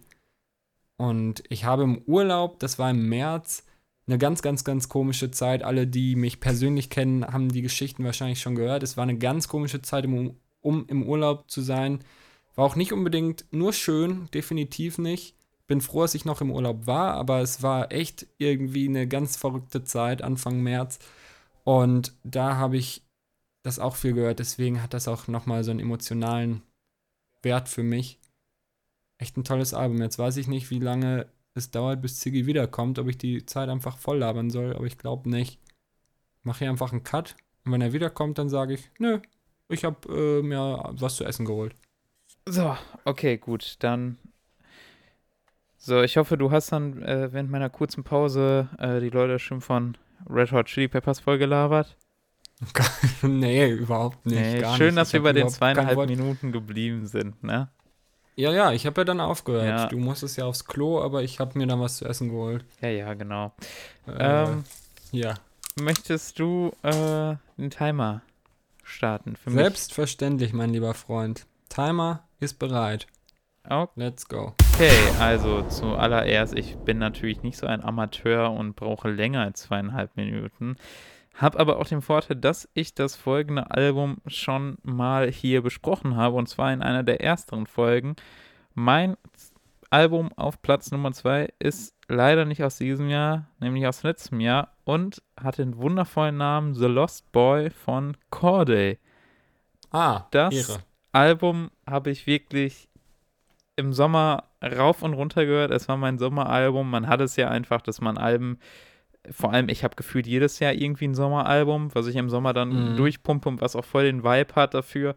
Und das Corday-Album war es dieses Jahr absolut. Ich habe das so oft gehört. Ich habe den ganzen, den ganzen Vibe vom Album geliebt. Das ist einfach, das ist überhaupt kein, ich würde sagen, das ist kein super aufregendes Album. Das ist, ist jetzt, hat nicht die aufregendsten Tracks. Das ist eher ein chilliges Album. Aber was da dann für Tracks drauf sind? RP haben wir hier schon mal vorgestellt mit Anderson Park. Musikalisch ein unfassbares Brett und da sind so viele Lieder in der Richtung drauf. Äh, die Features auch. Bad Idea mit Chance the Rapper ist so ein wunderschönes Lied. Äh, die Features von Pusha T und Meek Mill sind auch einfach geisteskrank gut und dann aber auch die Story, die das Album erzählt, äh, auch schön. Du hast da die deepen Banger drin, wie Broke as Fuck, äh, der auch einfach hammergeil ist. Äh, dann hast du wunderschöne Skits drin. Das Skit, wo der mit seiner Oma zu Hause singt, äh, das ist so schön und ah, das ist so ein rundes, tolles Album. War ja sein erstes Album, damit noch Grammy nominiert gewesen. Also auch einfach hochachtungsvoll, wie der gehypt wird äh, von manchen amerikanischen äh, Urgestein-Rappern. Ist jetzt gar nicht, dass er so im Mainstream steht, aber ist einfach ein, boah, das war echt ein Bombenalbum und das kann ich nur jedem empfehlen zu hören. Vor allem Corday ist, glaube ich, echt nicht jedem ein Begriff. Sehr entspannter Rap-Stil, könnte das gar nicht gerade so vergleichen, aber geht auf jeden Fall schon so Chance the Rapper Richtung irgendwas, nur ein bisschen deeper noch und inhaltlich, ja, gibt noch ein bisschen mehr her. Mein Platz Nummer zwei, The Lost Boy von Corday. Verdient, muss ich sagen. Du hast ihn mir ja einmal als Hausaufgabe aufgegeben und er wird mich sicherlich auch, wenn, wenn er jetzt wahnsinnig groß wird, er wird mich vermutlich immer an dich erinnern, weil du, glaube ich, auch mehrere Leute, wie ich gehört habe, ähm, ja, halt da auf ihn aufmerksam gemacht hast und er wirklich nicht so berühmt ist, wie er es vielleicht verdient hätte. Also mir hat es auch echt gut gefallen, das Album. Ja, Mann, Ehre. Hast du es dir dann mal komplett durchgehört? Ich weiß Das noch- Album habe ich mir auch angehört, ja. Ah, geil. Geil, geil, geil. Doch, hat mir echt gut gefallen. Gute Songs drauf. Freut Und mich. wie du ey. sagst, dieser Sommervibe irgendwie, keine Ahnung, ich weiß gar nicht, warum das so ein Sommervibe hatte, aber irgendwie, ja, fand ich, ist sehr passend. Und wenn ich das noch als Nachtrag nehmen kann, meine Plätze 5 und 4. Ja, ja, zweieinhalb Minuten, gar kein Problem. Ja, ich, ich ahme dir nur nach. Meine Plätze ja. 5 und 4 waren halt einfach so gute Alben, die ich auch gerne gehört habe. Aber das war jetzt schon bei Golem von Tarek mir und auch bei Korde. Das sind auch einfach Alben, die ich einfach gefühlt habe, Mann. Da habe ich einfach Mhm. alles, die, die waren wie auf mich zugeschnitten, Mann. Den Vibe total wahrgenommen. Äh, ist dann nochmal ein ganz anderer Impact irgendwie, wenn man so ein Album hat. Also wirklich schön. Ja, das, das äh, trifft es ganz gut. Das wird man auch gleich an meinem ersten Platz sehen. So viel schon mal als Spoiler vorweg. Ähm, dass so die Top-Alben für einen selbst nochmal was ganz anderes sind als einfach so objektiv gute Alben. Ja. Weil das war jetzt auch echt nicht unser Ziel, einfach zu sagen, oh, wer hat denn ein objektiv gesehen tolles Album veröffentlicht? Das sind nicht unbedingt immer die Alben, wo man sagt, ja, das sind die mit den besten Bewertungen, das sind die Top-Alben, sondern irgendwie muss es einem selbst ja halt was bedeuten oder man muss sie irgendwie fühlen und was weiß ich. Und das ist einfach eine wahnsinnig subjektive Geschichte. Deswegen kann ich gut nachvollziehen, was du hier den Leuten mitgeben möchtest. Voll. Ja, du hast es nochmal schön nicht esoterisch formuliert. Ja, ja, ich bin. Dankeschön dafür. Ja, gerne, gerne. So, aber wir sind noch gar nicht mit der Musik jetzt zu Ende, ne? Nee, ist durchaus noch mehr passiert. Wir haben zum einen haben wir noch eine kleine Liste an berühmten Persönlichkeiten aus der Musikbranche verfasst, die leider dieses Jahr verstorben sind. Und äh, ja, wollen wir damit beginnen oder wollen wir das äh, zum Ja. Schluss so zum Ausklang machen? Nee, das machen wir jetzt mal mittendrin. Okay. Wir haben mal geguckt, es ist natürlich, also es ist absolut kein äh, Anspruch auf Vollständigkeit. Das ist auch irgendwie ganz komisch, so eine Liste hier zu machen. Aber ähm, das sind auf jeden Fall die, die uns ähm, am meisten im Gedächtnis geblieben sind. Wobei ich das Gefühl hatte, so viele waren es gar nicht. Waren schon mal mehr. Ja, es Oder? sind jetzt auch viele dabei, die wir eigentlich nicht im Gedächtnis hatten, sondern nur durch Googlen herausgefunden haben und uns gedacht haben, boah, krass, okay, schon hart. Aber so, dass halt riesige Größen verstorben sind, eher wenig. Oder Leute, die uns vor allem irgendwie viel bedeutet haben, eher genau, wenig. Es war jetzt nicht wie so ein Chester Bennington Ja. äh, oder so ein Fall, Gott sei Dank. Ähm, Dann Mac Miller oder sowas war nicht dabei. genau, zumindest sowas äh, mir gerade im Kopf gewesen ist vor der Aufnahme, ist mir jetzt nicht so viel in die Richtung bekannt gewesen. Kurze Frage, wann ist Lil Peep eigentlich gestorben? Boah, das muss doch schon zwei Jahre her sein. 2018, ja. Würde ich, auch gerade spontan sagen.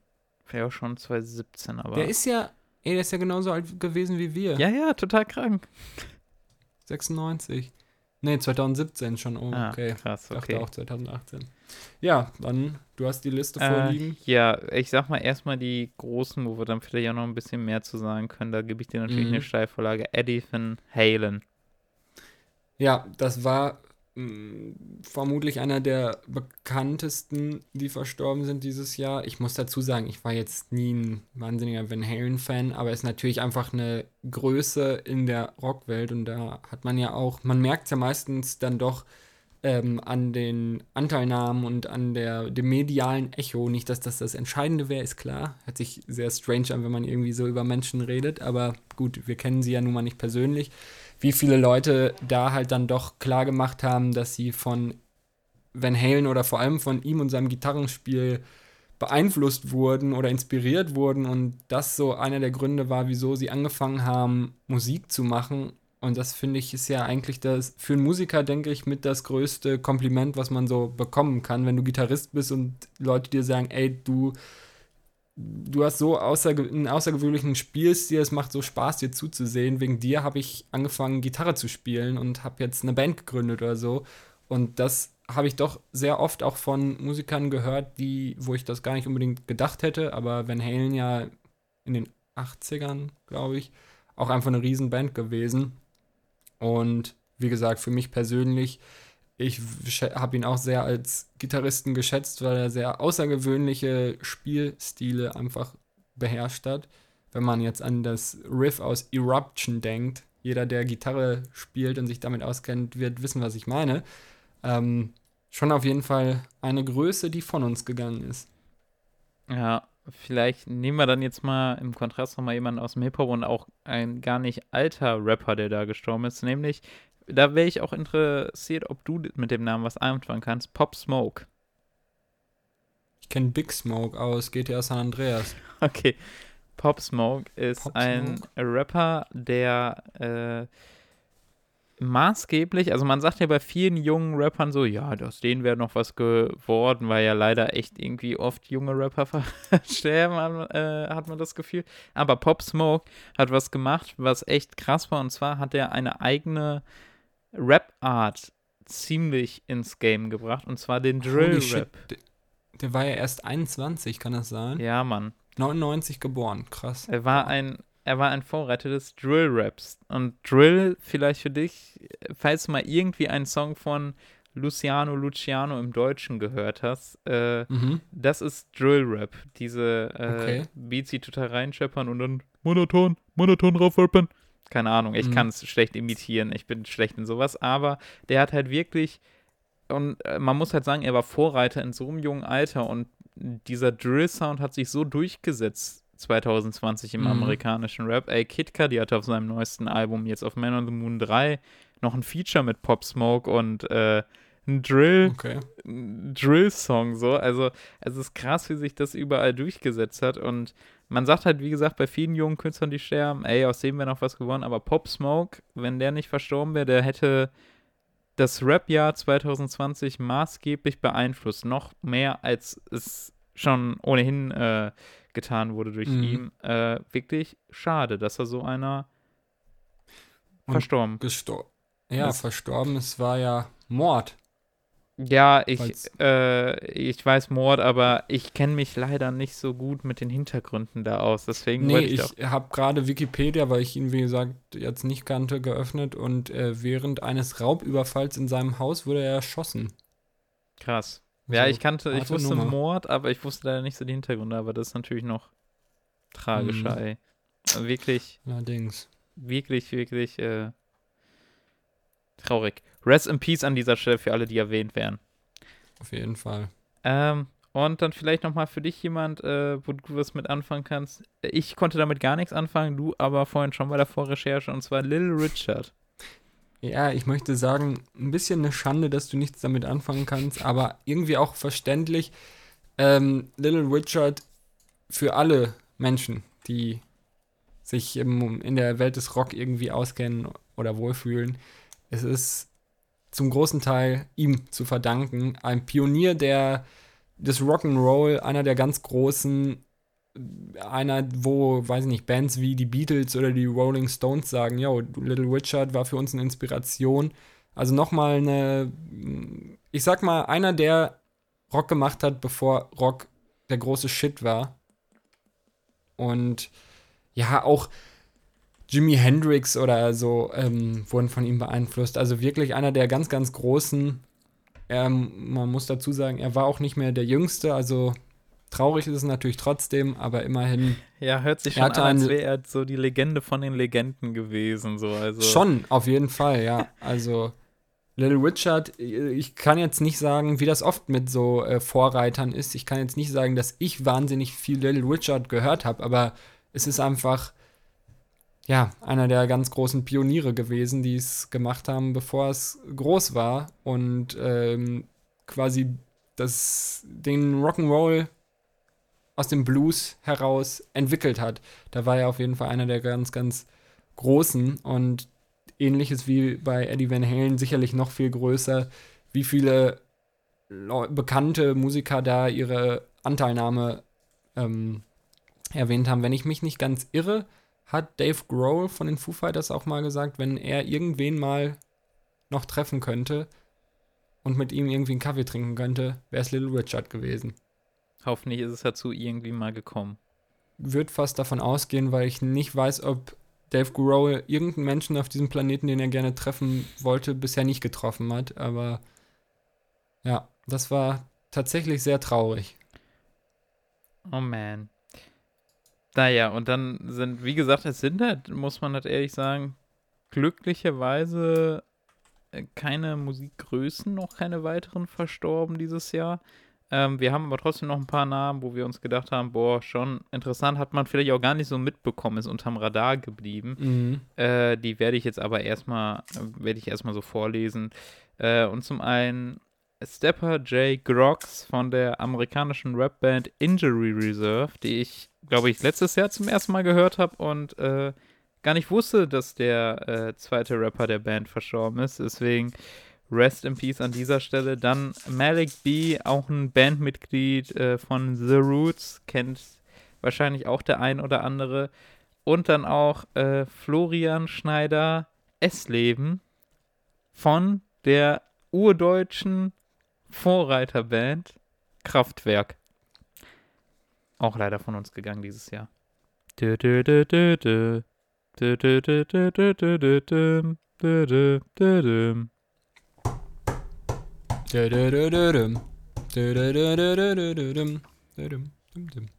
Das nochmal so viel dazu, zu den verstorbenen äh, Größen aus dem Musikbereich. Rest in Peace, wie gesagt, nochmal an dieser Stelle.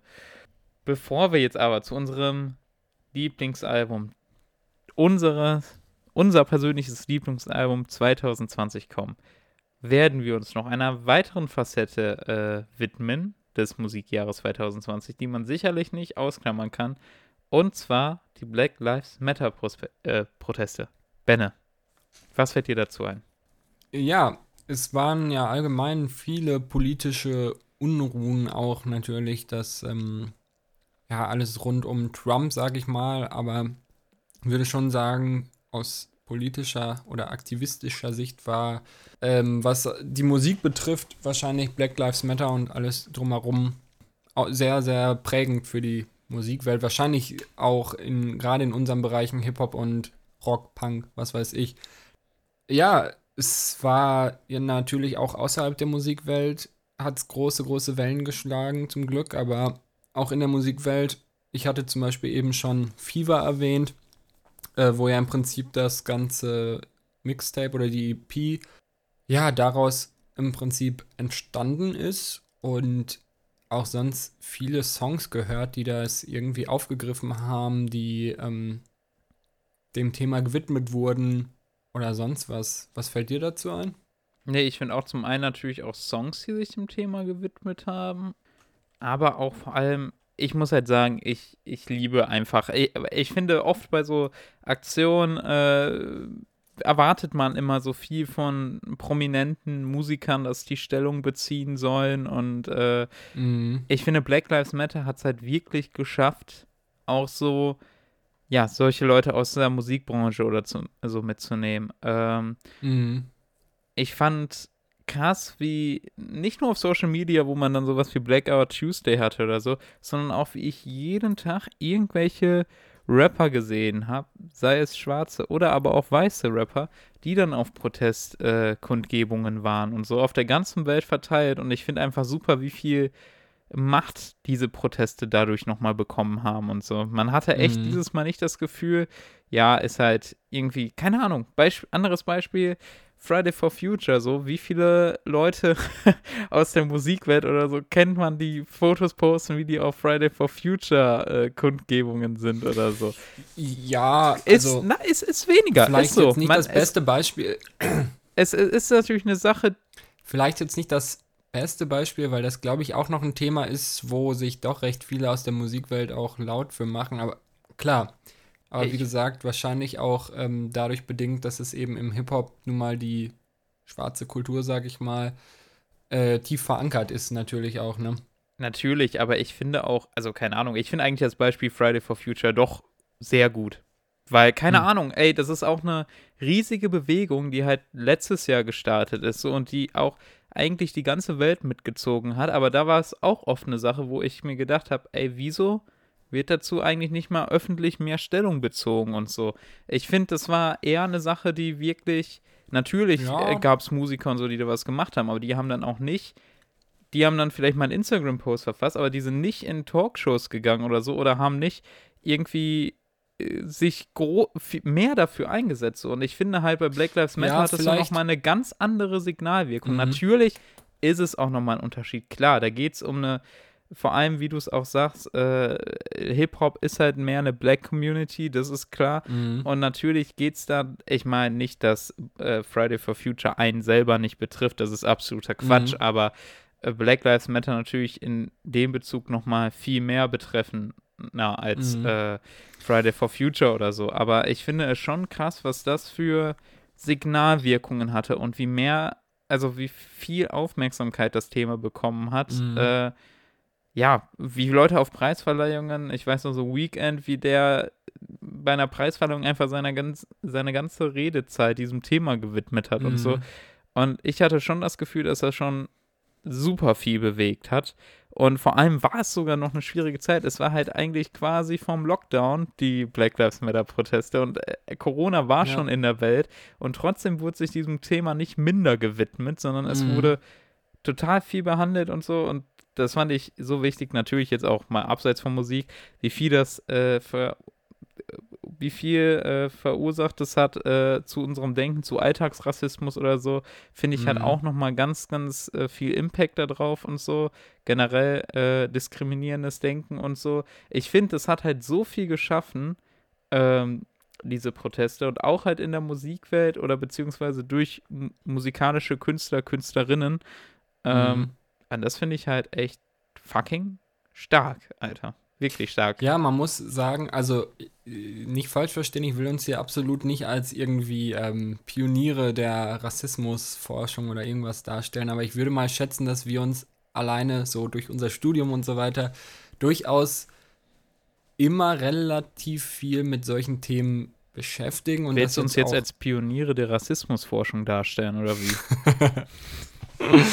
Nee, aber wie du schon sagst, ähm, selbst, ne, auch bei Leuten wie uns beispielsweise, wo ich glaube, dass wir uns durchaus schon vorher damit beschäftigt haben, muss ich auch sagen, wie viele Themen da angesprochen wurden, wo man sich auch in dieser Position äh, auf jeden Fall angesprochen fühlt und da viele Sachen auch im eigenen Verhalten gemerkt hat, wo man sich dachte, oh shit, ja, stimmt, jetzt wo ich drüber nachdenke, wer, wird einem das klar. Also wirklich nicht falsch verstehen, ich will mich davon nichts freisprechen, aber ähm, ja, einfach so, äh, es ist ja nicht so einfach, gerade für so eine Bewegung, so eine tief sitzende Struktur irgendwie aufzuzeigen und nicht auf so einer plakativen, groben Ebene zu bleiben. Aber wir sollten jetzt vielleicht auch nicht zu sehr in die Protestbewegungsforschung hier abrutschen. Natürlich.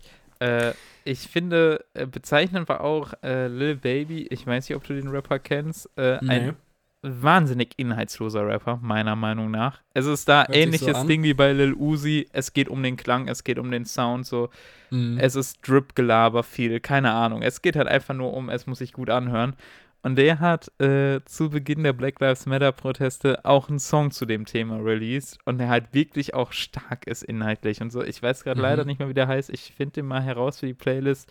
Äh, und das war für mich so bezeichnend, dass selbst solche Rapper dann solche Songs releasen. Ey, Hammer, also wirklich. Das hat auch nochmal in der Musikwelt einiges losgetreten. Aber du hast natürlich recht, dass mein Blick wahrscheinlich dann nochmal ein bisschen intensiver ist, einfach weil ich mehr nochmal auf die Hip-Hop-Community da gerichtet war und das halt nun mal die schon überaus getroffen hat. Wahrscheinlich mehr noch mal als Dazu- andere Musikgenres. Ja, dazu ähm, kurz nochmal, ich will es gar nicht wieder aufgreifen, aber wegen Fridays for Future, wo ich jetzt drüber nachdenke, ähm, vielleicht ist auch einfach so Themen wie ähm, Umweltschutz beispielsweise nicht so tief im Hip-Hop, in der DNA des Hip-Hop verankert, dass das vielleicht deswegen auch äh, dir so vorkommt. Ich habe schon das Gefühl, so im Punk beispielsweise gibt es schon durchaus viele, die sich dazu geäußert haben und damit solidarisiert haben und so weiter.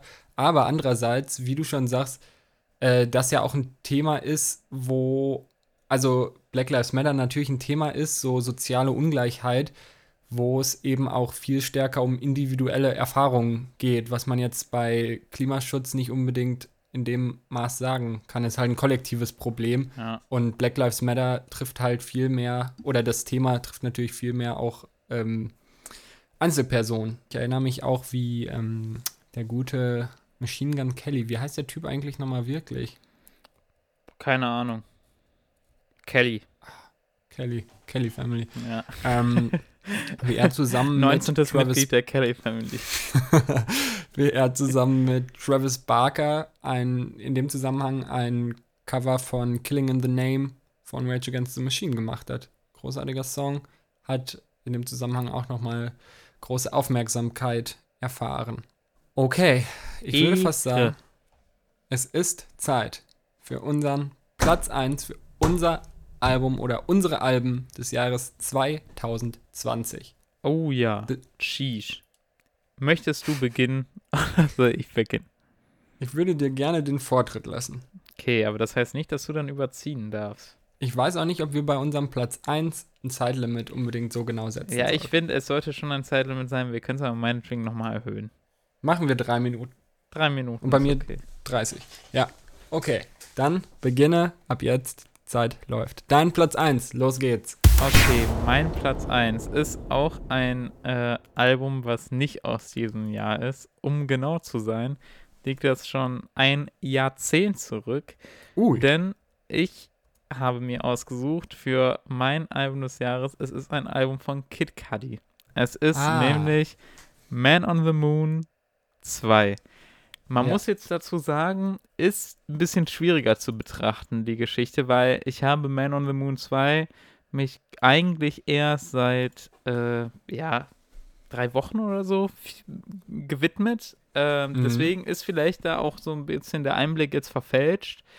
Man muss aber auch sagen, dass mich seit ganz langer Zeit ein Album nicht mehr so äh, berührt hat, ich mich so intensiv damit beschäftigt habe. Es ist ganz krass. Also das hatte ich vielleicht ansatzweise mit dem Corday-Album dieses Jahr, aber bei weitem nicht so sehr wie Man on the Moon 2. Ist ein Mhm. Konzeptalbum, Kid Cudi, äh, wem der ja, äh, Name nichts sagt, äh, man kennt bestimmt die Partykracher Day and Night und Pursuit of Happiness, äh, die, die komischen Remixes vom ersten Man on the Moon Album, aber ist ein Konzeptkünstler, der von Kanye West mehr oder weniger äh, entdeckt und hochgepusht wurde. Und ähm, ja, Man on the Moon 2 ist ein Konzeptalbum, was mit seiner ja, wo er eine, eine weitere Person erzeugt, äh, ein Gegenspieler sozusagen von ihm, Mr. Rager. Und das ist Ein sein. Antagonisten. Ja, das ist sein Ich, der halt äh, ziemlich der Drogensucht verfallen ist, der äh, keine Beziehungen führen kann, der Beziehungsprobleme hat, der ja eigentlich so das Negative in ihm ist und äh, aber vor allem halt diese Drogensucht und äh, die Mr. Rager macht ihn halt auch so ein bisschen kaputt und das ganze Album nimmt einen mit auf eine Reise, ist ein Konzeptalbum. Ähm, in, Im ersten Track wird noch von CeeLo Green gesungen, äh, wir nehmen dich mit auf eine Reise so, also ist wirklich ein wahnsinniges Konzeptalbum, alles daran und äh, er hat, er teilt immer seine Alben in fünf Parts auf, ähm, hier auch wieder, also Wie im Theater. ja, quasi wie im Theater. Er, man muss auch sagen, das Album Man on the Moon 1 mochte ich auch sehr gerne, aber Man on the Moon 2 ist halt wirklich so ein krasses Konzeptalbum. Viele der Tracks, die kann man nicht einzeln hören, gut. Die sind, ohne das Vorwissen zu haben, kann man die Mhm. nicht äh, gut hören. Das sind halt keine Singles, die released werden, Mhm. sondern das sind echt einzelne Tracks, die man eigentlich nur im äh, Rhythmus des Kontext. Albums, im Kontext des Albums versteht und äh, ja, ich kann da auch gar ich liebe alle Tracks, ich kann keinen besonders hervorheben. Äh, mein Platz Nummer 1, Man on the Moon 2, hat mich das berührt, konnte ich da relaten. Wunderschönes Album. Toll. Das war eine ganz schöne Lobeshymne, muss man einfach mal sagen. Aber ich hätte drauf kommen können. Du hast echt sehr viel dieses Jahr von diesem Album erzählt. Ja, eigentlich, Ähm. eigentlich nicht dieses Jahr, also eigentlich erst wirklich seit einem Monat oder so. Ich habe da schon mal Ja, nee, ja. Man on the Moon aber, 1 habe ich vorher ja, schon gehört. gut. Aber Man es on the Moon ja auch 2 zusammen. war, ja klar, hängt zusammen. Ist ja auch cool, dass das irgendwie so eine Konzepttriologie ist. Ich mag sowas auch gerne und Konzeptalben Mhm. sind ja eh cool.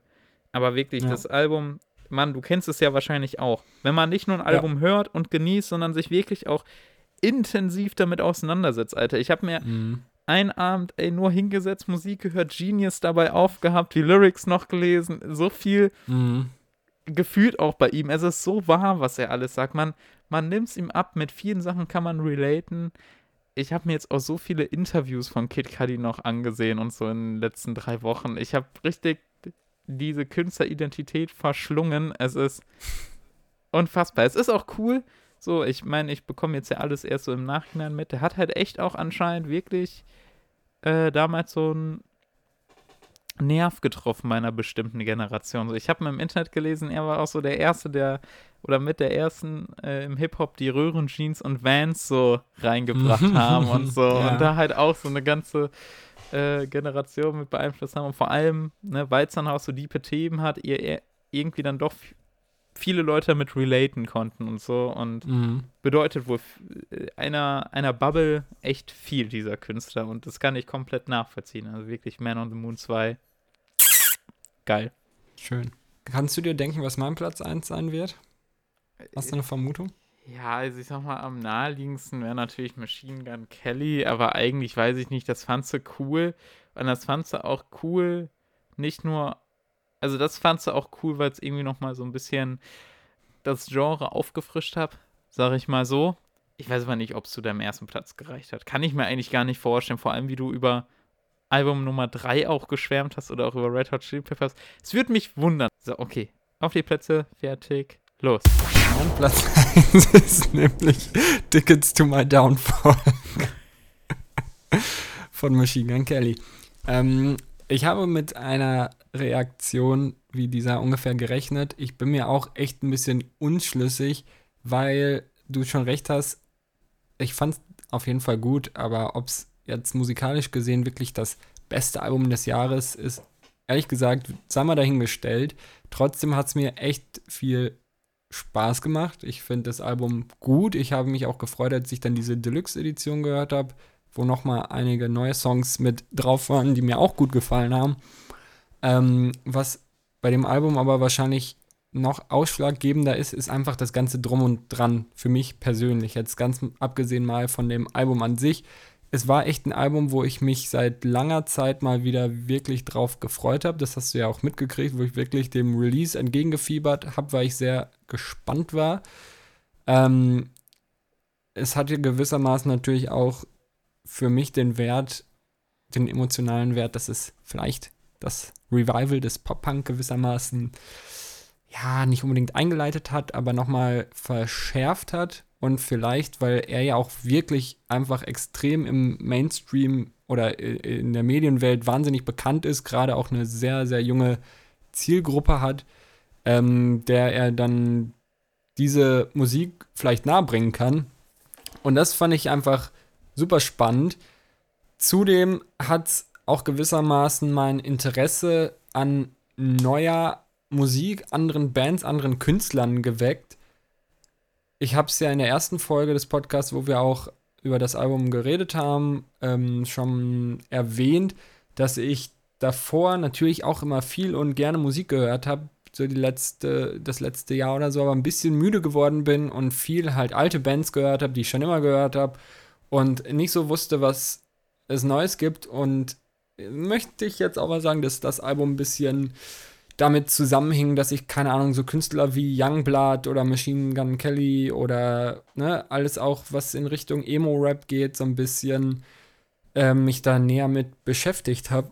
Und dass das dementsprechend für mich persönlich, für meine musikalische, für meinen Horizont einfach auch so ein bisschen Gatekeeper war und gewissermaßen auch dazu geführt hat, dass ich mit dir diesen Podcast gestartet habe, weil das ja nun mal auch ähm, ja, das erste war, worüber wir geredet haben. Ich werde nicht vergessen, wie wir im Park zusammensaßen und philosophiert haben, wie ich denn auf einmal heiß auf dem Machine Gun Kelly Album bin. Wie gesagt, ich fand das Album auch musikalisch echt gut. Verglichen zu den anderen Plätzen, die ich drin habe, könnte man jetzt natürlich, oder zu den anderen Alben, die ich auf anderen Plätzen drin habe, könnte man natürlich diskutieren, ob ich der Meinung bin, dass das wirklich viel besser ist. Aber da überwiegt auch wie gesagt, einfach stark so dieser emotionale Wert, was da sonst noch so dranhängt. Und dementsprechend mein Platz 1 aus dem Jahr 2020, Tickets to My Downfall, Machine Gun Kelly. Mua. Tschüss. Fandest du meine Erklärung plausibel oder Nö, bist du immer noch verstehe ich ja. verwundert? Nein, nein, nein, verstehe ich komplett. Ich habe es mir auch, wie gesagt, gedacht, weil wir haben ja auch schon oft drüber geredet. Ich hatte jetzt nochmal den Aspekt vergessen, dass du dadurch ja auch nochmal echt so ein bisschen äh, deine äh, Orientierung an dem, was du hören willst und so geändert hast, ne? Dadurch, dass du einfach mal so ein bisschen jetzt wieder Freshness da reingebracht bekommen hast und wieder aufmerksamer geworden bist auf so neuere Künstler und so. Das ist schon cool. Also da, ich kann schon verstehen, dass dir das Album einfach mit allem drum und dran sehr viel bedeutet. Und ich weiß ja auch noch, wie du, das hast du ja vorhin schon mal im Jahresrückblick-Segment ein bisschen angesprochen, wie du schon im Vorhinein immer diese äh, Corona-Sessions äh, von ihm so gefeiert hast Mhm. und so. Und über Youngblood haben wir uns ja tatsächlich auch schon mal unterhalten. Die haben wir ja schon gehört. Da hatten die noch einen ganz anderen Style. Schon cool. Äh, nö, deswegen. Also ich verstehe es auf jeden Fall. Ich finde es eine sehr schöne Wahl. Und vor allem hat es mir natürlich geschmeichelt, äh, die, die, die Überleitung zu unserem Podcast. Herrlich. Ja. Wir haben aber natürlich auch noch neben unseren fünf Plätzen weitere Alben sehr gefeiert, die wir jetzt kurz, ohne groß was drüber zu sagen, erwähnen möchten. Da kannst du gerne mal anfangen. Unsere Hon Honorable Mentions. Was hätte, hat es denn knapp nicht in die Top 5 geschafft? Yes, ich Bitte habe mir, ich hab mir einmal aufgeschrieben, welche ganzen äh, Alben ich äh, noch so gehört habe. Ich habe es dann am Ende für mich äh, damit bezogen, äh, ich stelle jetzt einfach nur Alben noch vor, die in diesem Jahr auch erschienen sind. Ich glaube, es ist einfach nochmal ein bisschen Ja. cooler und interessanter. Ich kann sagen, Man on the Moon 1 wäre zum Beispiel auch drin gewesen, aber ich mache, ich stelle einfach nur Alben noch von diesem Jahr vor. Äh, das weiße Album von Von den Haftbefehl Beatles? Oh, schade. das weiße Album von Haftbefehl, äh, Kracher-Album, die Tempo-EP von Lugardi und Nein, mein, meinen meistgehörtesten Künstlern des Jahres, äh, war ein geiles Ding. Beats bei Funkvater Frank, der Boy, der eigentlich hinter OJ Kimo steht. Dann Alfredo, das ist ein Album von Freddie Gibbs, äh, kam im Sommer raus, auch so ein absolutes Sommeralbum bei mir gewesen. Ist ja jetzt auch für einen Grammy nominiert als bestes äh, Rap-Album. Finde ich, fand ich super. Auch, also werde ich mir nächstes Jahr zum Sommer wiedergeben. absolut geiler Sommervibe. Und danach noch ein Album, was wir hier auch vorgestellt haben, Savage Mode 2. Fand ich auch geil. Vor allem, weil ich da nochmal geil fand. Hatten wir ja alle schon besprochen, aber ich fand auch einfach cool, was dieser Künstler für eine künstlerische Entwicklung durchmacht und wie die diesem Mixtape mit Morgan Freeman und so nochmal Mhm. ganz eigenen Charakter gegeben haben und auch irgendwie ein Konzept drin war und so. Das fand ich auch cool. Obwohl ich ehrlicherweise tracktechnisch, glaube ich, mh, da mag ich andere 21 Savage Sachen lieber, aber wirklich äh, cool. Ja, das sind so die vier noch aus diesem Jahr, die ich geil fand. Kurz dazu, du sollst nur mit dem Album antworten ohne Erklärung, aber was ist dein meistgehörtes Album dieses Jahr? Was hat dir Spotify ausgespuckt? Weiß es noch? Album? Ja. Ich glaube, Album, der hat doch nur Songs rausgespuckt, oder? Der hat Ja, Künstler aber- und Songs rausgespuckt, kein Album. Echt? Ja. Okay. Ja, gut. Also, ähm, ich, ich hatte das über Last.fm, falls du das kennst, im Programm, was so, auch so ja, damit, damit wollte ich mich jetzt auseinandersetzen. Ich habe meinen alten Account da gelöscht und mache mir den jetzt nochmal neu, weil ich mir den Ja. irgendwann mal mit 12 gemacht habe. Ja, ich auch, aber ich habe ihn weitergeführt, Gott sei Dank. Ist spannend. Ähm, bei mir war nämlich übrigens, falls es irgendwen interessiert, Stadium Arcadium von den Red Hot Chili Peppers war da auf Platz 1 mit Abstand. Nee, Quatsch. Quatsch. Es war auf Platz 2. Weißt du, was auf Platz 1 war? Ticket to my downfall. Nee, nee, nee, nee, nee, nee. Das war deutlich hinter Stadium Arcadium. Platz 1 war ähm, Star Wars, das Imperium schlägt zurück, das Hörbuch. Geil. Geil. Ist immer schön, wenn so Hörbücher dann einfach komplett deinen Spotify-Algorithmus zerstören, weil ich dann irgendwie 200 äh, Listens Ah, für dieses Album okay. habe. Genau. Ähm, meine Honorable Mentions. Ich muss erwähnen, zum einen Run the Jewels 4 oder RTG 4. Fand ich auch echt ein nices Album. Ähm, dann, das hätte ich einfach nicht erwähnen können. Ich fand es cool. Auf Empfehlung von dem guten Alex habe ich es mir angehört. Ugly is Beautiful von Oliver Tree. Habe ich aber wirklich nicht genug gehört, um es irgendwie hier zu erwähnen. Er meinte ja, das wäre sein Album des Jahres auf jeden Fall gewesen. Bisher gefällt Dann- mir die Auswahl. Ehre. Ja. All Distortions are Intentional habe ich hier auch im Podcast erwähnt von Neck Deep. Das war so mein Sommeralbum, würde ich sagen. Post-Human Survival Horror oder Horror von Bring Me the Horizon habe ich auch nicht so ausführlich gehört, aber auf jeden Fall eins, was ich spannend fand.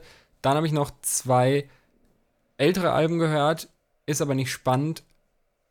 My Chemical Romance, The Black Parade, ganz klassisch und das Self-Titled Album von Rage Against the Machine. Und eins, was es knapp nicht in die Top 5 geschafft hat, erschien im Anfang des Jahres, glaube ich im Januar, 2020 Vision von Anti-Flag. Fand ich ein sehr gelungenes Album, auf jeden Fall, aber ja, ich will gar kein Aber sagen. Irgendwie, ähm, ja, waren die anderen, haben mich halt noch ein bisschen mehr gecatcht oder waren halt ein bisschen überraschender. Trotzdem ein echt gutes Album. Ja. Aber wir haben ja nicht nur Alben, die uns gefallen, sondern wir haben ja auch euch gefragt, Leute. Euch. Was sind, wir haben uns genau dafür interessiert, für eure persönlichen Lieblingstracks. Die wollten wir unbedingt herausfinden. Ihr wisst ja, ihr liegt uns echt sehr dolle am Herzen. Und ähm, ja, während der Benne jetzt die Songs raussucht, ähm, weiß ich gar nicht. Hast Gab's du, schon? Du hast ja die äh, schon gesehen, ne? Ich habe die ja noch gar nicht gesehen eigentlich. Ich bin gespannt. Ja. Also ich bin wirklich gespannt. Da möchte ich auch noch mal sagen, wirklich, es bedeutet uns echt viel, wenn ihr uns irgendwie Feedback gibt, wenn ihr äh, interagiert mit uns. Das ist echt super cool. Ich kann verstehen, dass man nicht immer, wenn man einen Podcast hört, Bock hat, da noch irgendwie Arbeit reinzustecken oder irgendwas. Das ist auch gar keine Arbeit sein. Aber es ist echt cool, wenn man auf Instagram irgendwie mit euch interagieren kann und dann was zurückkommt. Deswegen danke dafür und auch nochmal den Appell, wenn ihr irgendwie Kritik oder wenn es euch gefällt, wenn euch, wenn euch irgendwas nicht gefällt, sagt uns das gerne, weil wir veröffentlichen den Shit, haben das Gefühl, es ist ganz cool, aber es kommt halt ne, nicht immer irgendwie was zurück und man freut sich immer, egal ob gut oder schlecht, wenn man irgendwie ein bisschen Feedback bekommt. So, jetzt aber zu euren Highlights. Wir haben ein paar Einsendungen gekriegt. Fangen wir mal an. Ich stelle sie dir einfach vor. Du siehst sie ja gerade nicht. Ähm, Musik-Highlights 2020. Zum einen wurde genannt My Future von Billie Eilish. Den Track kenne ich, glaube ich, gar nicht mal, Future. Ich habe von Billie Eilish äh, leider nur das erste Mixtape sehr viel gehört. Wie heißt es nochmal? Äh, Don't Smile at Me. Das habe ich sehr Ja. viel gehört. Ich kenne aber gar nicht äh, Ja, okay. den Track. Aber Billie Eilish, geile Künstlerin, muss man einfach sagen. Ey. Hammer. Absolut. Hast du letztens das Video von ihr gesehen, das Interview, äh, was sie zum vierten Jahr in Folge geführt hat? Mm, ja, wo ja. sie dann Habe ich jetzt Hammer. sehr Hammer. lustig. Vor allem echt äh, verrückt, wie man bei ihr logischerweise, so jung wie sie ist, auch halt eine starke Charakterentwicklung jedes Jahr feststellen Ja. kann. Und Gott sei Dank äh, jetzt irgendwie das Gefühl hat, sie ist ein bisschen gefestigter und äh, mental vielleicht auch ein bisschen besser drauf. Total. Ähm, was noch genannt wurde, Tickets to my Downfall. Ich war nicht der Einzige, der es genannt hat. Tschüss. Ist doch auch mal schön, oder? Ähm, und Alicia von Alicia Keys, das Album. Ich weiß nicht, ob du dir das mal angehört hast. Ich habe es mir auch, boah, weiß gar nicht, wann das rausgekommen ist, aber ich habe es mir auch angehört und fand es durchaus auch ein gelungenes Album. Alicia Keys einfach auch echt eine starke Künstlerin, so. Kann man nichts gegen sagen. Alicia Keys, ey, nur Props, die ist auf jeden Fall eine geile Künstlerin, da muss man halt einfach anerkennen. Ja. Ähm, passend zu deinem Platz, nee, zu, zu keinem Platz von dir, sondern zu einer Honorable Mention, hat auch jemand das weiße Album von Haftbefehl genannt. Große Ehre, große Ehre. Immer Tränen in den Augen, weißt du, die, die Hände zittern, wenn äh, Papa Wein Rolling Stone von Haftbefehl und Materia äh, kommt, Junge. Das ist Highlight. Ähm, was weiteres, nämlich Future zusammen mit Drake. Life is Good, beziehungsweise der Remix auf selbigem Album. Von Ja, unserem Ehrenhörer.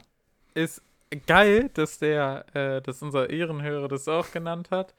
Äh, ich finde nämlich, ist ein fucking geiler Track. Ich habe mir den nochmal angehört, als ich, wir hatten auch zuerst einmal überlegt, irgendwie so Songs des Jahres zu machen. Mhm. Und dann habe ich nochmal so überlegt, welche Songs kamen dieses Jahr raus. Und dann bin ich auch auf Life is Good gestoßen. Der Hm. wäre auch irgendwie Top 5 oder so gewesen. Top 10, safe.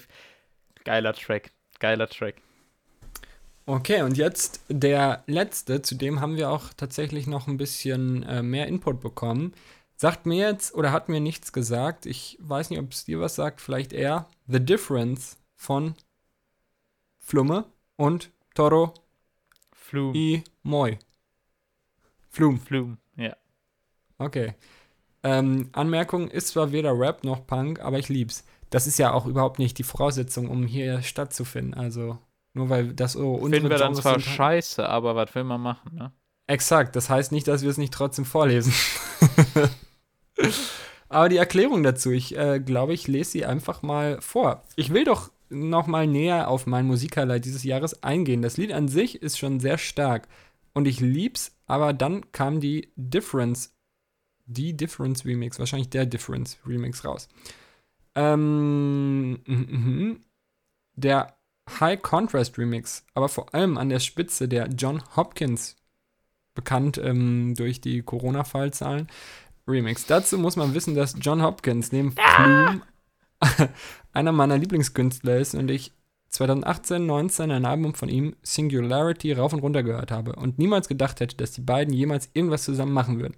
Das hat sich für mich ein bisschen so angefühlt, als würden die beiden Lieblingsserien eine Crossover-Folge machen. Zu dem John Hopkins Remix kann übrigens dann auch noch ein eigenes, kam dann noch ein eigenes Musikvideo raus, was komplett trippy und geil ist. Juckt euch wahrscheinlich eh nicht. Nee, ich, äh, ich kenne den Track und ich liebe den auch. Also der ist unfassbar geil. Äh, den, wir haben eine Playlist mal irgendwie, meine Freunde und ich haben eine Playlist äh, letztes Jahr, glaube ich, schon erstellt. Die haben wir Trippy Summer genannt. Und Mhm. da haben wir dann nur so, ja, so größtenteils äh, Sommerlieder, beziehungsweise auch so ein paar trippige Lieder drin. Und The Difference äh, ist geil. Also ist wirklich geil. Vielleicht auch für, vielleicht solltest du dir das mal anhören, Benne. Also Okay. Kommt auf jeden Fall in die Playlist, dafür werde ich sorgen. Äh, wir haben ja eh heute nicht so viele Songs behandelt, dann können wir den auch reinpacken. Ähm, Das ist einfach Hammer. Vielleicht solltest du dir das anhören. Ist nochmal trippy auf einer ganz anderen Ebene. Was da für eine Soundkulisse geschaffen wird und so. Einfach, einfach himmlisch. Da kann man sich gehen lassen in der Musik. Geil. Okay. Hört sich spannend an. Sagt mir wirklich überhaupt gar nichts, aber gut, wenn ihr es mir empfehlt, dann werde ich vielleicht doch mal reingucken. Ähm, ja. Es ist das Ende des Jahres. Wir sind mit unserer Folge quasi am Ende, würde ich mal sagen. Wir haben aber noch einen kleinen Abschnitt. Wir möchten nämlich noch mal ein bisschen Revue passieren lassen, ähm, was unseren Podcast an sich angeht. Es ist zwar jetzt nicht, als wäre ein Jahr Podcast irgendwie passiert oder so, aber es ist halt Jahresende und da muss man das ja die Chance irgendwie nutzen, ähm, mal ein bisschen hierüber zu reden, was ich vielleicht, es würde mich auch interessieren, ähm, was der Podcast für dich so verändert hat, was dein Musikkonsum oder was auch immer angeht. Ähm, aber ich möchte auch, schade, dass wir es jetzt nicht live hier mit euch zusammen machen können. Vielleicht kann man das aber auch irgendwie auf Instagram hochladen. Ich hoffe, du siehst meinen Bildschirm gerade, Ziggy. Yes, sehe ich. Nämlich, was ich sehr lustig fand. Ich kann hier sehen, in welchen Ländern wir gehört wurden. Jetzt denkst du, hm, juckt. Aber ja, es juckt tatsächlich. Ich weiß nur nicht, wie ich es mir hier anzeigen kann. Hier, bei Country. Du siehst nämlich, wie viele Hörer aus welchen Ländern wir gehabt haben. Und du siehst, wir hatten 266 Hörer aus Deutschland. Wir hatten 16 Hörer aus Amerika. Welcome everybody. Feel free to uh, like our Instagram page. Die russische Föderation. Föderation. Vier Hörer. Mexiko. Wir haben zwei mexikanische Hörer, zwei aus Spanien und zwei aus Austria. Und das Tolle ist, wir können es auch nach Stadt sortieren. Represent Oberhausen auf jeden Fall auf Platz 1 unserer Zuhörerschaft. Ehre, Ehre 461, Leute, ihr wisst es. 461, 461. Was außerdem noch spannend war, wir haben auch noch vier Hörer aus Griechenland, sehe ich gerade. Grüße gehen raus. Ehre. Ähm, was ich aber spannend fand, bei Spotify konnten wir sehen, ähm, bezogen auf unsere Zuhörerschaft, Artist there liked to listen. Also wir können sehen, welche Bands und Künstler unter unseren Zuhörern beliebt sind. Und äh, ja, es stimmt mich nicht unbedingt glücklich, das zu sehen. ähm, aber trotzdem vielleicht ganz interessant. Your podcast listeners have streamed these artists the most in the last 28 days. Okay, es ist nur auf den letzten Monat bezogen. Platz 1, Juice World. Sheesh. Hätte ich, Hätte ich auch nicht erwartet. gerechnet, aber Platz 2, Kid Cudi. Jawohl. Ehre. Platz 3, der gute Kanye, Mr. West. Ehre. Platz 4, und das liegt vermutlich auch an dem ähm, Release, KIZ. Ja, gut, ja. Und Platz 5, die Ärzte. Damit hätte ich jetzt nicht gerechnet, aber es stimmt mich ein bisschen glücklich. Ich weiß auch ganz genau, Ja. wieso Kid Cudi auf A2 ist. ich weiß, wer den in diesem Monat auch noch rauf und runter gehört hat. Absolut geil, ey. Herrlich. Ja, das war ein kleiner Einblick in unsere in unser Jahr 2020. Die abschließend vielleicht noch mal die Frage, weil wir ja auch darüber sprechen wollten. Ähm, der Podcast für dich, was hat sich verändert? Was sind deine Jahresabschlussworte? Sag Hm. mal irgendwas Nettes. Ja, ich muss sagen, äh, ich glaube, im Gegensatz zu den Veränderungen, die bei dir aufgetreten sind, ist das bei mir eher verhalten geblieben. Also ich habe schon angefangen, letztes Jahr mich extrem viel mehr mit Musik auseinanderzusetzen und viel mehr immer so zu lesen äh, über Musik, äh, wirklich immer up-to-date zu bleiben und so. Das ist mir eigentlich schon vorher viel gelungen, was aber natürlich für mich nochmal jetzt eine andere Sache war durch den Podcast, ist einfach wieder das Wiederentdecken von anderer Musik. Aktuell bin ich Mhm. immer noch sehr im Hip-Hop verschmolzen und das finde ich auch gar nicht mehr so gut eigentlich. Ich würde gerne öfter mal Nee, was ich auch nicht. anderes hören. Aber Ja, dann bist du ja genau an der richtigen Stelle hier. ja, der, weißt du, immer, immer kommt ja wieder was Neues, Gutes raus und hast immer den Drang, das zu hören und dann gibt es ja auch noch super Mhm. viel nachzuholen und so. Und irgendwie kann ich mich echt wenig daraus befreien. Ich merke aber selber, wie mir das eigentlich ein bisschen auch auf den Sack geht. Ähm, und deswegen war der Podcast echt gut, weil ich dadurch dann auch, ne, sei es nur durch die Hausaufgaben, ab und zu einfach mal mich Mhm. mit anderer Musik nochmal auseinandergesetzt habe. Mhm. Und das war echt cool. Also hat mir wirklich Spaß bereitet. Und generell den Podcast, äh, ich finde es cool, dass wir es so durchgezogen haben bisher. Und macht auch Spaß. Ich bin auch sehr zufrieden. Ich finde, wir verbessern uns von Folge zu Folge immer mehr und ändern immer Kleinigkeiten und so. Und macht mir auch immer Spaß, jetzt auch dich wieder öfter zu sehen. Ne? Muss Ja, ich ja auch jetzt Fall. mal sagen. Äh, ist ja bei uns, seitdem. Äh, der Benne den Bachelor gemacht hat, äh, war ich dann ja noch allein da. Und ich würde sagen, dass wir uns schon nie aus den Augen verloren haben. Immer so miteinander geschrieben. Wöchentlich wahrscheinlich und so, aber halt einfach durch den Podcast ist das dann nochmal viel, viel mehr alles geworden und äh, das ist einfach richtig, richtig schön, Mann. Kann ich absolut nur zurückgeben. Alles, also einmal diese persönliche Ebene, aber auch was die Musik angeht, ähm, habe ich ja auch schon erwähnt, dass es bei mir hauptsächlich ja dazu geführt hat, dass ich mich viel mit neuer Musik, Neuerscheinungen auseinandergesetzt habe und mir das sehr viel Spaß bereitet und auch die Sachen, die von dir kommen und auch tatsächlich von Leuten aus der Community, möchte ich es mal nennen, die mir Sachen empfohlen haben und meinten, na, hier, ich habe gehört, du magst sowas, vielleicht wäre das ja was für dich. Echt richtig cool. Freue ich mich immer sehr, wenn ich da Empfehlungen bekomme. Aber wie du natürlich sagst, auch der Podcast an sich, ich finde es auch toll. Wir sind, glaube ich, beide der Meinung, es ist nicht der beste Podcast der Welt oder irgendwas, aber ja, überhaupt das Gefühl, nicht immer zu denken, ah, das wäre mal cool, ja, müsste man mal machen, sondern das einfach mal dann auch umgesetzt zu haben und äh, zu sagen, ja, komm, scheiß drauf, wir versuchen es jetzt einfach mal, nutzen die Chance und da bisher auch recht ähm, konstant dran geblieben sind.